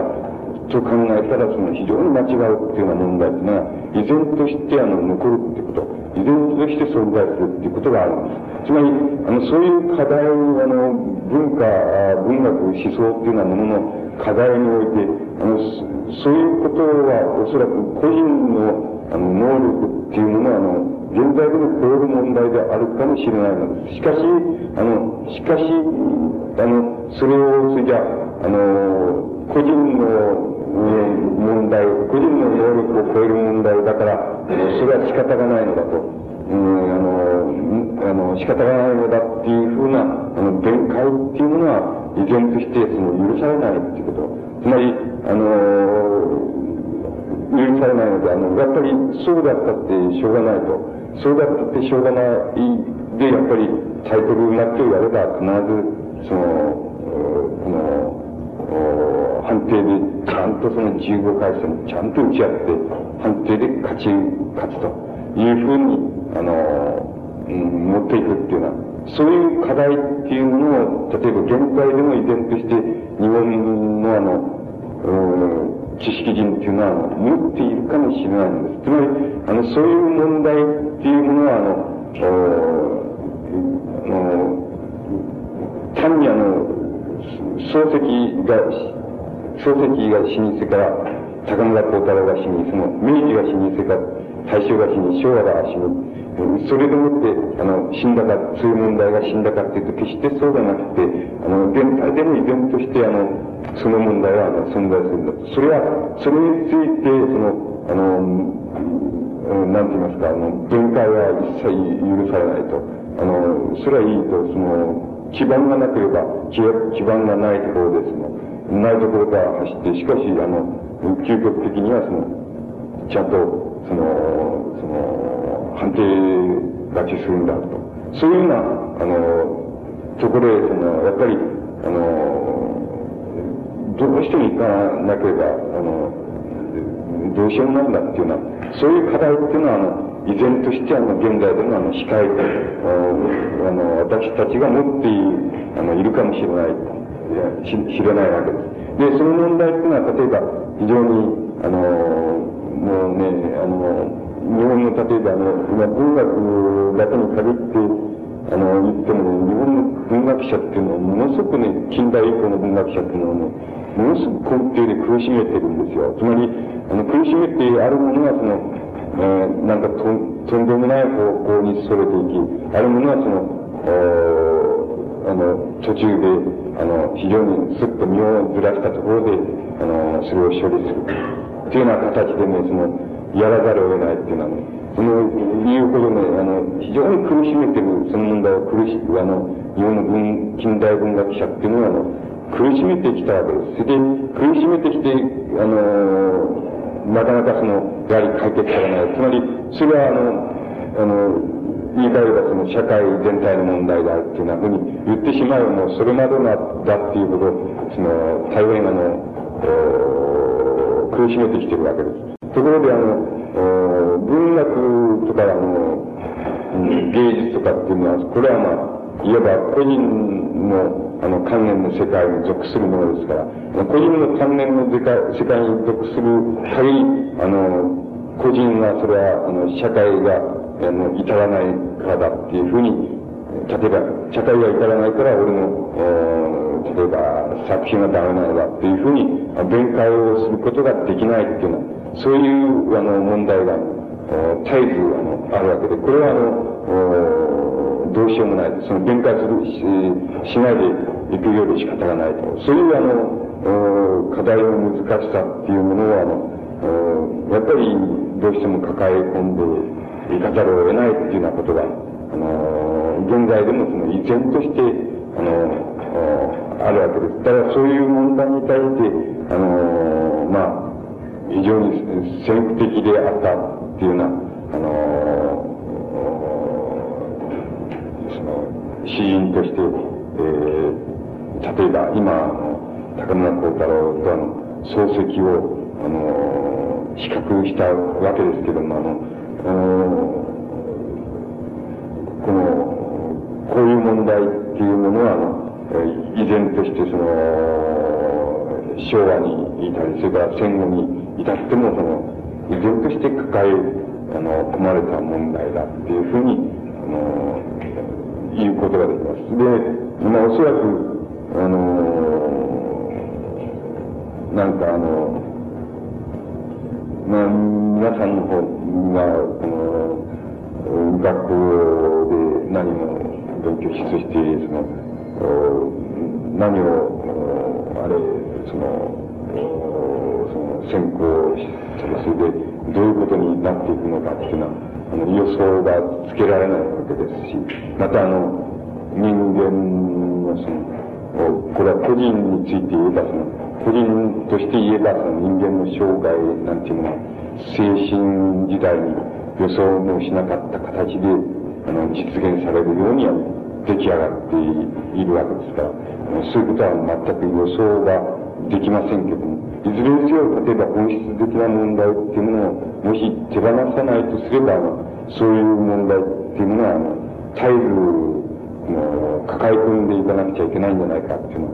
あの、そういうことにあの、当面するに違いないと思います。あの、そういう、大体そういう問題をあの、に当面しなかった人っていうのは、あんま面白くないわけですよ。あの、いろんな意味で面白くはないわけです。つまり、えー、その人の作品とかの、あの作られたものとかね、そういうのを見ても全、あの、あんまり面白くはないんですね。つまり、あの、あの、なんかあの、根拠がないようなことなって、気がするんですよ。で、あのそうするとね、その、まあ、これまた、その、社会のせいにすると、誠に、えー、都合がいい、いい、いいんですけども、まあ、まあ、文学部みたいな、その、個人の、まあ、関連の、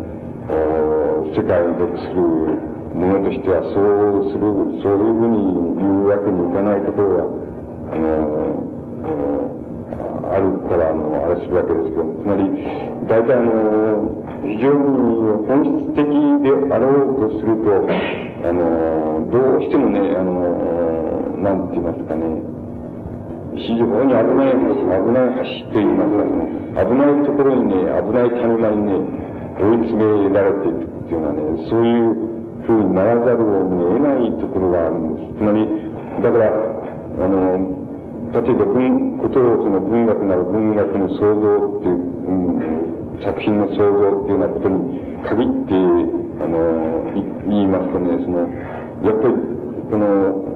非常に本質的な問題を手放さなければな、まあ、手放さないほどね、大体あの、こうなんですよ。つまり、その、一日が24時間としてね、だいたい25時間目以降ね、使う以外にないんですね。その本質的であるだろうほどに、やっぱり25時間目以降使わざるを得ないっていうのは、つまり24時間っていうのは、その、大体、あの、その、ヨーロッパの、例えば文学者の、体験する必要ないというようなね、ところでね、その、なんか、こう、手から口へっていうね、そういうことにその、費やさざるを得ない。あの、そうしておいて、あの、それを費やしてば、一貫の終わりさ、その、あの一貫の終わりって言いますか、その、大体それは及ばないのかっていうようにならざるを得ない。そうすると、どうしても24時間全部その、例えば、あの、奪われても、つまり日常性っていうものが全部奪われても、しかし25時間目っていうのは、これは25時間目っていうのは確固として、その、俺の私有財産に属すると。つまり、25時間目以降は俺の私有財産に属する。というようなところで、あの、例えば文学の創造なんていうもの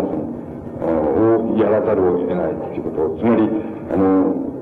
そういうことはその非常に困難なんですけども、しかし、困難なんだけども、困難でまたかつ非常に無駄なことなんで、おそらく、例えば、あ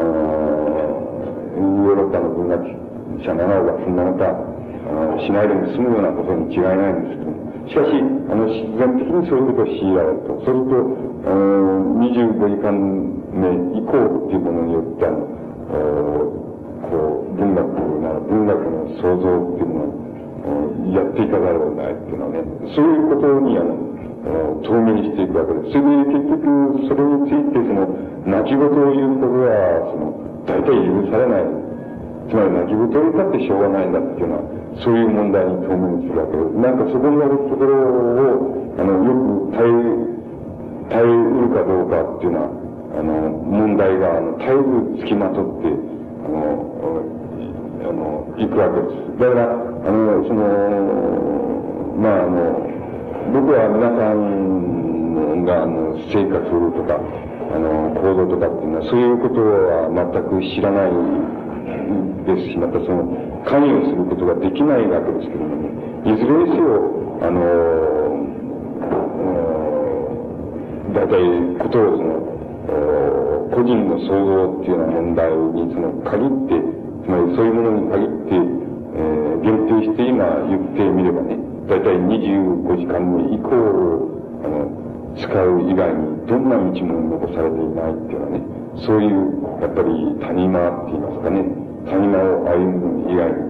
にしょうがないんだっていうのはね、そういう問題に、あの、やっぱり透明にしていくだろうなっていうふうに思うんです。つまり、その場合にその24時間のうちその、うん、12時間遊んで、いや、12時間働いて12時間遊ぼうが、何しろそういうことについては僕は全く知らないわけですけども、しかし、いずれにせよ20、問題は25時間目以降の問題だというような問題に、やっぱりどうしても当面せざるを得ないっていうのは、そういう課題をやっぱり、あの、持っていると思うんです。それで、あのー、まあ、あのーまあ皆さん大体秀秀才でしょうからね、その、うん、その、うん、その、こう、まあ案外23時間ぐらいで済むかもしれないですけどね、あの、しかしあの、ことを、例えば文学なら文学、あるいは芸術な芸術っていうものの創造っていうことにあの、限定して言いますとね、つまり限って言いますとね、つまり、そういう問題について言いますとね、そういう問題のあの、非常に本質的な部分っていうのは何によって占められるかっていうとね、えー、つまりあの、なんて言ったんでしょう。つまり、手仕事によって占められるのですよ。つまり、あの、手仕事をやるかやらないかっていうことで決まるわけなんですよ。つまり、手仕事っていうのは何かって言いますとね、要するに、えー、まあ、文学の場合なら文学の場合は、この、つまり、例えばね、あの、毎、毎日のよう、毎日のように、ね、えー、机の前に原稿用紙を置いて、その、うん、さて、風、万年筆かペンか、そそれを持って、で、机の前に座って、そして、すそさて、その、なんかやるって。それ、え、たとえ、その、何も書くことも何もないじゃないかと。で、えー、書くこともないでね、それから何もないじゃないか。それから、だいたい、この、書く気分も乗らないとね、そういうような、たとえそうであろうとね、やっぱり、そうであろうと、こう、原稿書の前に置いて、それで、ペンを取って、それでそこに座って、それで、あの、さて、っていうことです、ね。やろうってこと。つまり、もう書きたくなったってな、なかろうと、なんであろうとね、もう、あの、嫌であろうとね、書くことが何もななかろうと、頭の中空っぽであろうと、何かそうやるってこと。つまり、あの、そういうことをやるかやらないかっていうことを、そういうことを例えば、あの、持続できるかできないかっていうことは、あの、現実、あるいは、あの、一般に芸術、つまり文学なんの創造っていうものをの、の中心を決定していくわけなんです。あの、それ以外のそれ以外のものだったら、あるいはそれを必要としないかもしれないけども、あの、それは、あの、文学芸術っていうようなものに、今、関する限りで言えば、必ずそれ、あの、それなくしてはダメなんだ。つまり、あの、我々が、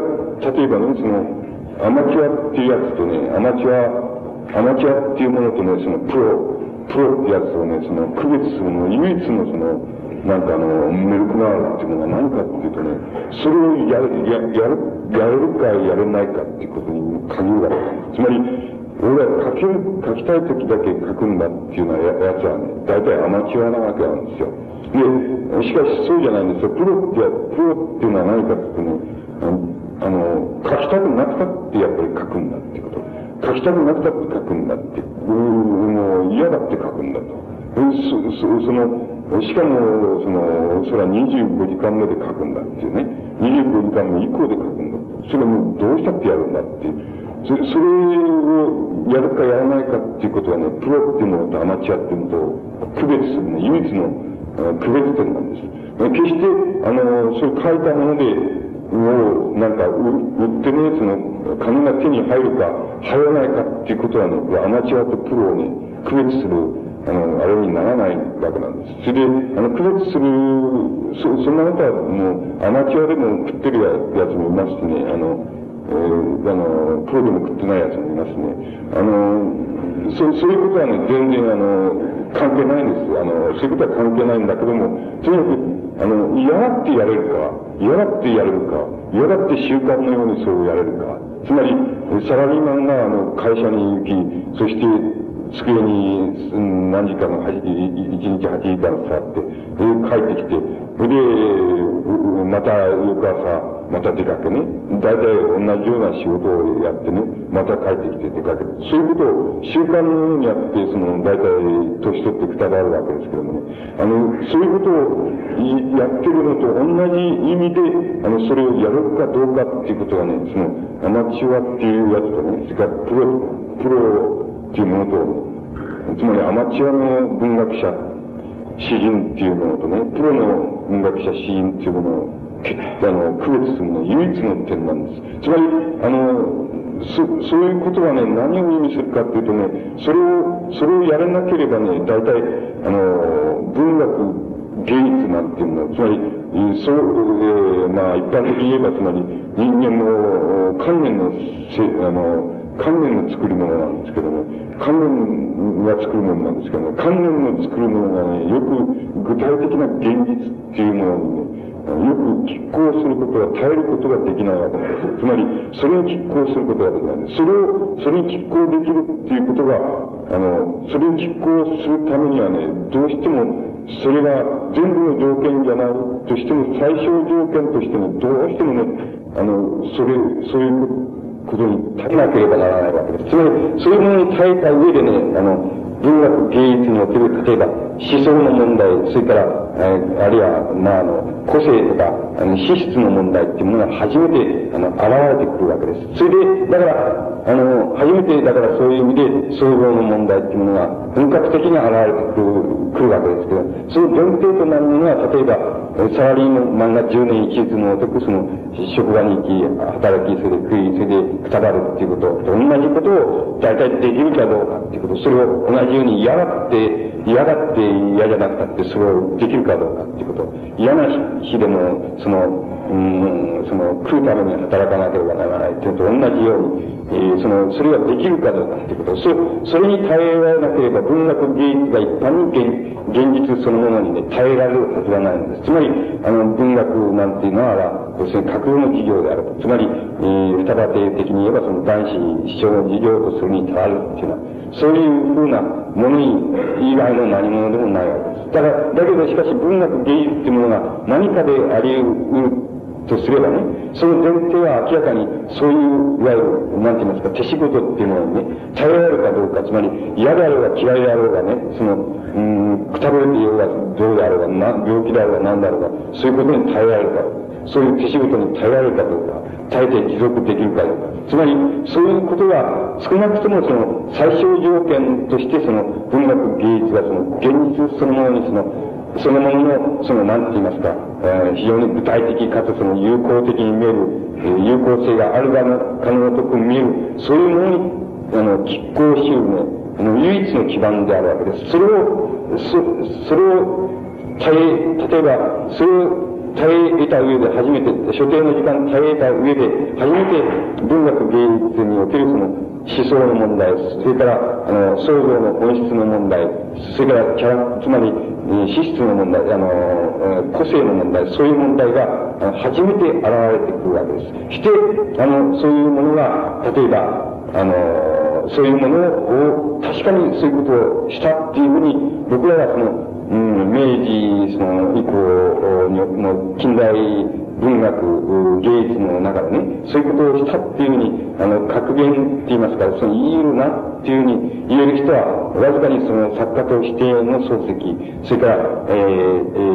ー、詩人彫刻家としての高村光太郎、そういうような人だけです。つまり、他の人は大なり小なり、それに耐えられなかったっていうふうに、あの、言うことができます。つまり、それほど難しいことであるということができるわけです。つまり、大抵の人は、例えば、あの、10年、10年それをやったっていうふうに過ぎないっていうこと。つまり、あの、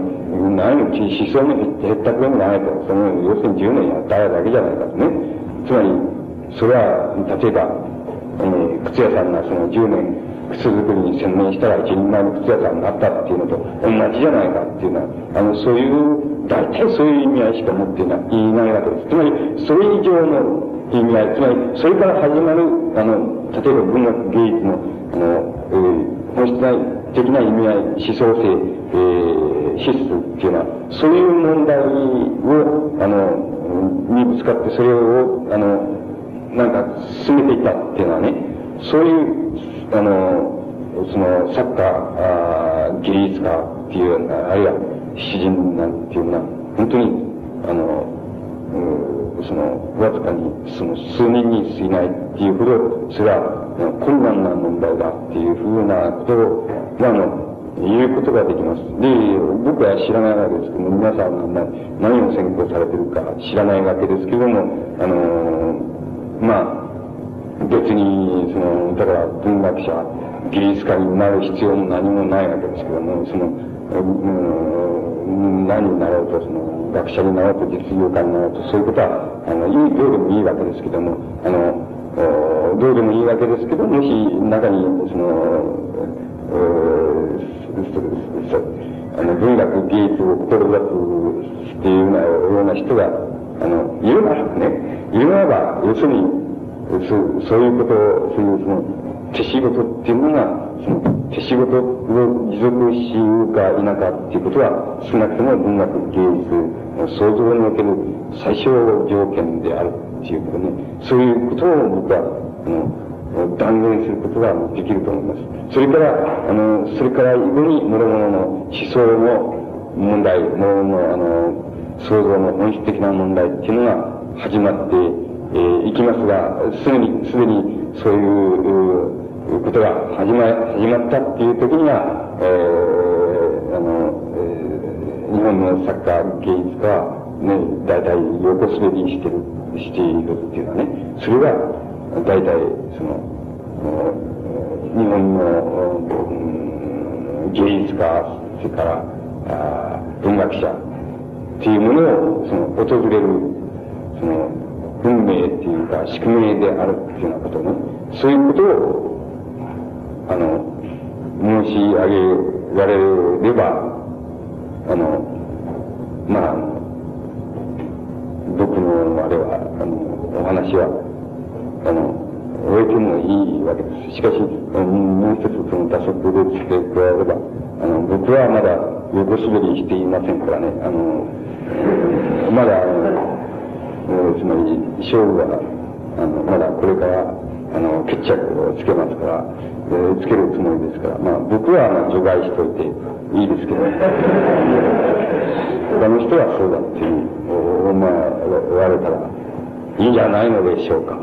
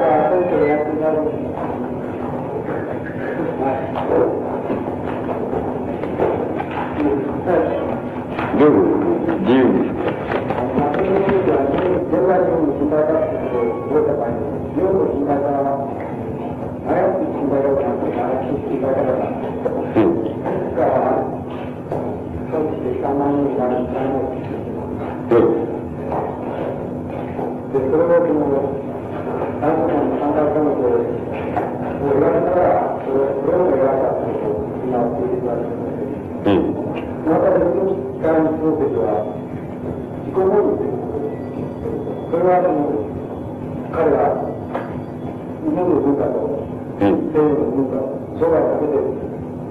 したです、はい、あのね、その関係はあるでしょうけどね、漱石の自己本位とかね、つまり、つまり、個人主義っていうような、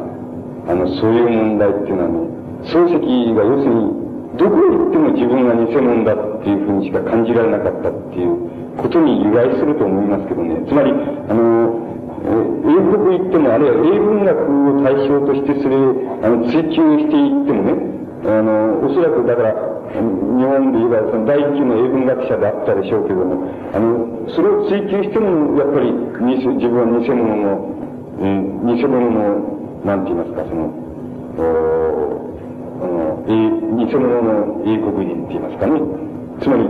どう考えたって、どうやったって、あの、英国人が英文学を研究する以上にいけるわけがないんだっていうのね。そういうことは初めから決まってんだっていうような意識しか持ち得なかったっていうこと。それならば、それじゃあ、あの、日本へ帰ってきて、すげえやったらば、それは、いわば、あの、非常に、あの、安心する方、それは、あの、一流の、なんか、英文学者、あ一流の作家ってことで、世間がそういうふうに思ってくれるわけでしょうけれども、あの、漱石はそういう安心することに耐えることができなかったってこと。つまり、安心することができなかったっていうことがあるでしょう。だから、あの、そこでもやっぱり俺は偽物じゃないかっていう。つまり、俺は偽物の、あの、日本人である、偽物の作家じゃないのかっていうのはね。あの、つまりそういう、先ほどから言う言葉で言えば、どこへ行ったっての偽物だって、つまり虚偽の意識。つまりどこへ行ったって、あの、その、居心地が良くない、つまり、故郷っていう言いますかね、その、居心地のいいところが、あの、なかった、あの、見出すことができなかったっていうこと、そういうことが、あの、漱石の、あの、個人本位とか、あの、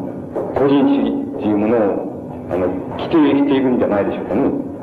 あの僕はそういうことだと思いますけどね。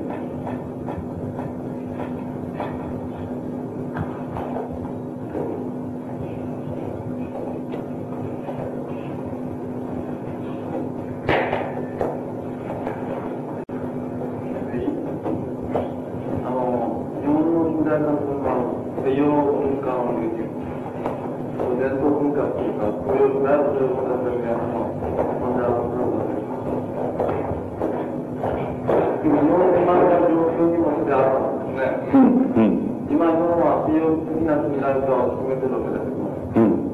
なかなかそれになれないというわけですね。うん。うん。そしてその反応として、うん、日本のプライド日本文化と言われるものを再投影して、うん、そこから足を固める、固めをする人がいるんですね。うん。それはセラム主義なんですけど。誰ですか？セラム主義というか。ああ。そのうんうん、その時に日本のこれからの立ち出していくんですね。うん、いわゆる西洋的な近代化を今からも文化の根底まで進めていかなければいけなかった。それから日本の伝統というものはどうするのか。それから今中国でやってること。うん、まあ、西洋的な近代化をなして、うん、それらの伝統の中から新しい伝承的に近代化を作り出していこうとしている。その方向っていうものを考えて、先生はどう思いますかうん。あのね、うん、このね、僕は自分があれする、あの、その、思想的な問題にその、現に直面して現にその、えー、その展開しようしようとしてるっていうような観点から言うとね、あの、伝統と、おなんて言いますか、えー、近、あの、近代化とか現代化とかっていうような問題っていうのは、あまり意識に上ってこないんですけどね。つまり、そういうことは、えー、究極においてはですね、やっぱり、なんて言いますか、自分がやることは、そう、そうでなければ、あの、それは、そういうことはその、どんな回答も与えられないなっていうようなことに、ことですからね、こう、こういうふうにしかあの想像立場からは言えませんからね。だからそういうふうに思ってるだけなんですけどね。えー、だから一般論としてのその、伝統と近代化とか現,、えー、現代化っていうような問題については、あの、あまり僕は関心がないんです。ただ自分が、あの、もう、推し進めてる、あの、問題としてそういうのが確信にあるわけだけども、それはやっぱりその場合の考え方は、要するに想像、創造者の、うん、考え方で、つまり自分がそそういう問題に耐えられなければ、それは誰に、誰に依存することもできないんだっていうふうに考えてるだけですけどね。それから、その中国のその、なんて言いますか、その、え、つまり、あなたのおっしゃるその近代っていうものを飛び越えて、えー、現代化しているよっていうようなね、してしよう、そそういう、えー、この経路っていうふうにあなたが言われたけれども、あの、それは僕はそういうふうに考えていないんですけどね。あの、だから中国のことを、あの、中、現在の中国で起こりつつあることは、あの、正確に僕は把握することは、少なくともその、日本に入ってくる、まあ、新聞その他のその、解説とか情報とかそういうものによっては、あの、断定的な判断はできないんですけども、あの、中国の現在のその文化革命っていうものに対する、あの、僕の考え方っていうものは、つまり、あの、要するにあれは、あの、基本的には、あの、つまり、えー、なんて言ったらいいんでしょうかね。あの、一種の、つまり、あの、政治、えー、政治権力、内部のその、一種のその、交代劇といいますかね。交代劇って言いますか、その、それが交代する、その、えー、政治的、その、あ圧力闘争の過程っていうふうに、あの、評価しているあのだけですよね。だから、あの、少しの、例えば、あの、それが、あの、コミューン体制、コミューン体制の問題だっていうようなふ、えー、考え方にも組みしませんし、それから、あの、近代を、えー、飛び越えて、えー、前近代からその、現代的へっていうふうに行く過程であるっていうようにも評価しませんしね。つまり、ああいうもの、つまり文化革命っていう、つまり、その場合文化っていうことは講義に使われてるわけですけどね、講義に使われてるわけですけど、その文化革命なんていうのは、その、あの、つまり、どう、どういうことかって言いますとね、その、あの、つまり、国、国、つまり国家として、あの、まあ、現在存在している、あの、世界のどこでもそうなんですけども、国家として存在している、その人間のその、共同、関連の共同性ですね。あるいは、あの、関連の共同体、あるいは、あつまり、あの、共同の幻想なんですけど、そういうものの配、配列、配列ですね。配列なしには、あの、いかなる意味でもその、あの、階級なき、あの、社会っていうのは実現されないっていうことは先見的なわけですよ。だから、もちろん中国の文化革命が、その階級敵、えー、つまり階級廃絶運動であるっていうようなことは、もともと先見的にありえないんですよ。で、中国の国家っていうものが消滅するためには、あの、中国の国家っていうのは消滅するためには、大体においてね、中国よりも、それよりもっと、つまり、非常に、なんて言いますかね、俗な言葉で言えば先進的な国なんですけどね、あの、先進的な国、つまり先進的な資本主義国なんですけどね、そこでの、あの、えー、そこでの、つまり、えー、この、国家の廃絶運動って言いますかね、廃絶っていうものがなされない限りは、大体なされないわけなんですよ。だから、あの、つまり、その、中国な中国国家っていうものの内部で、あの、階級配列っていうようなことをやろうとしても、それはもう先見的に不可能なわけなんですよ。だから、あの、そういう意味合いは持たない、えー、わけですね、中国の文化革命が。だから、僕はその程度のものとして理解していますけどね。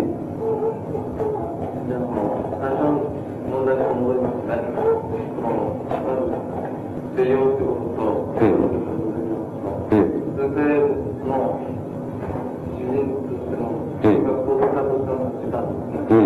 地域公式の活動っていうのを、結局、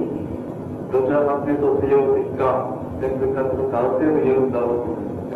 全部してきて、あれだ、あれかもしれない。結局その感覚とか地域公式ですね。うんそれは結局、うん今のその場合っていうのが大事なことだろうと。うん。うんその立場っていうのはどちらにうん、いや、あのね、それはね、そういうことを別に意識してないんですけどね。つまり、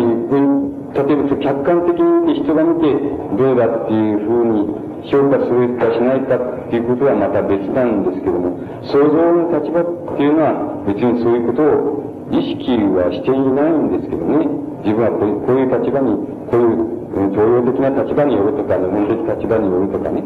あるいは西洋的な立場によるとか、あのそういうふうな意識は全然していないんですけどね。だから、それが、まあ、あの、人から見てどうかっていうことはまた別なことをなんですけども、あの、そういうことは別に意識はしませんけどね。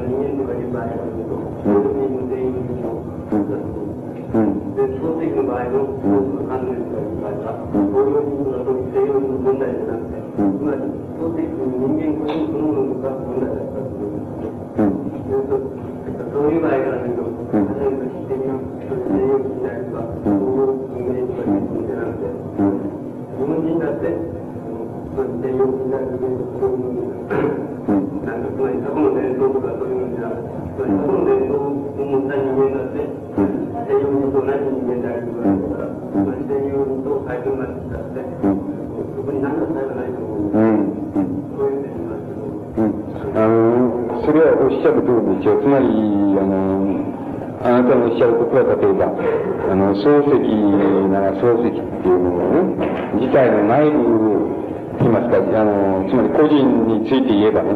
全くその通りだと思うんですね。つまり、あの、個人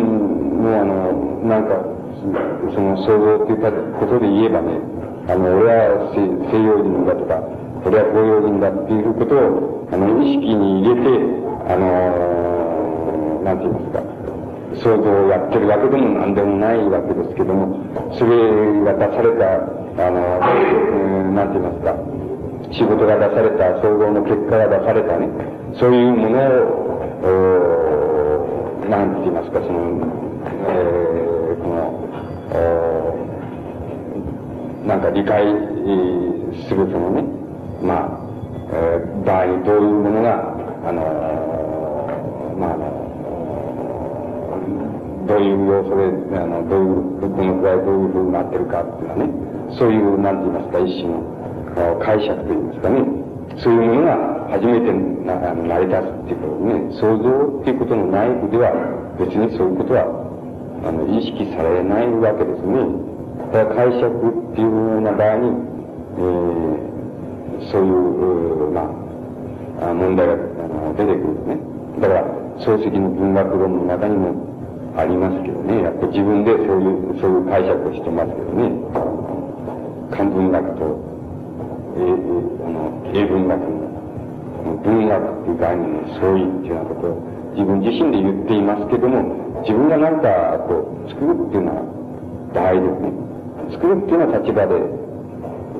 言えばね、別にそういうことはどうでもいいわけなんですよ。つまり、漱石はそう考えた。っていうのは、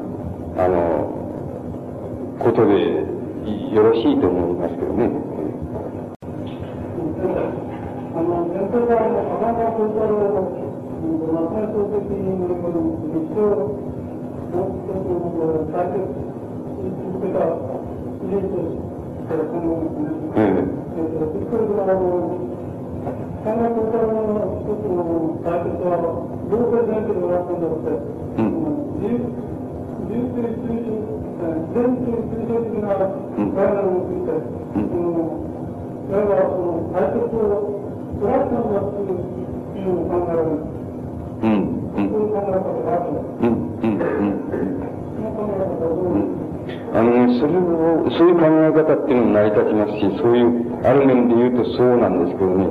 あのー、高村光太郎っていう人は彫刻家ですからね、本来的に。あの、彫刻作品っていうのを無きにするとね、あの、違ってきますね。つまりあの、別に詩人、詩っていう、詩人っていうふうに、あの、言われてる高村光太郎っていうのは、つまり、ヨギっていうような、ヨギとかシムっていう段階にはないわけですけどね。ないわけだけれども、ないほど、あの、レベルのあれが高いんですけども、あのあの人は本来的に彫刻家ですから、あのつまりね、それはね、彫刻家としても、高村光太郎っていうことをね、感情に入れないと違うんじゃないですかね。あの、それ、あの、彫刻家としての高村光太郎っていうやつは、あの、やっぱり近代日本の彫刻家で、あの、ちょっとね、あの、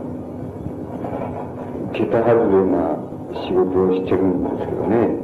あの、だからそれ、入れて言わないと、ちょっと何とも言えないところがあるんじゃないですかね。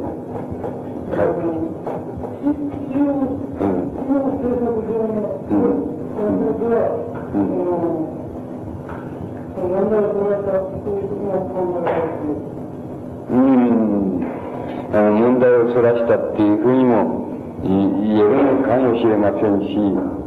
そらさなかったのかなたも言えるかもしれません。つまり、そういう意味では、例えば、あのみんな、その、漱石もそうですけども、何に引っかかったか、引っかかったかっていうと、まあ、つまり、詩人としての漱石、それから、え、詩人としての高村光太郎っていうのは何に引っかかったか、引っかかったかって、引っかか、最後に引っかかったかっていうと、天皇、天皇制ですね。あるいは天皇ですね。あ天皇制っていうものに引っかかったんですよ、両方とも。あの、漱石もその、天皇制に引っかかった、あの、監視を残してますけどね。そういう意味では、あの、そういう意味で言うと、まあ、引っかかったっていうふうに、両方とも言えるのかもしれませんね。つまり、あの、なんか、そういう意味では非常に面倒なわけですよ。天、近代の天皇制ってやつはね、非常に面倒なんですからね。あの、そう引っかかっていると思いますよ。両方とも。だからそういう意味では、あなたのおっしゃるように、それ、それて、それているのか、その、そこで、あの、ぶっ倒れてしまったのか、つまり、肉体的にじゃなくて、思考的にぶっ倒れてしまったのかっていうのは、あの、こともまた、あの、問題になるんじゃないですか。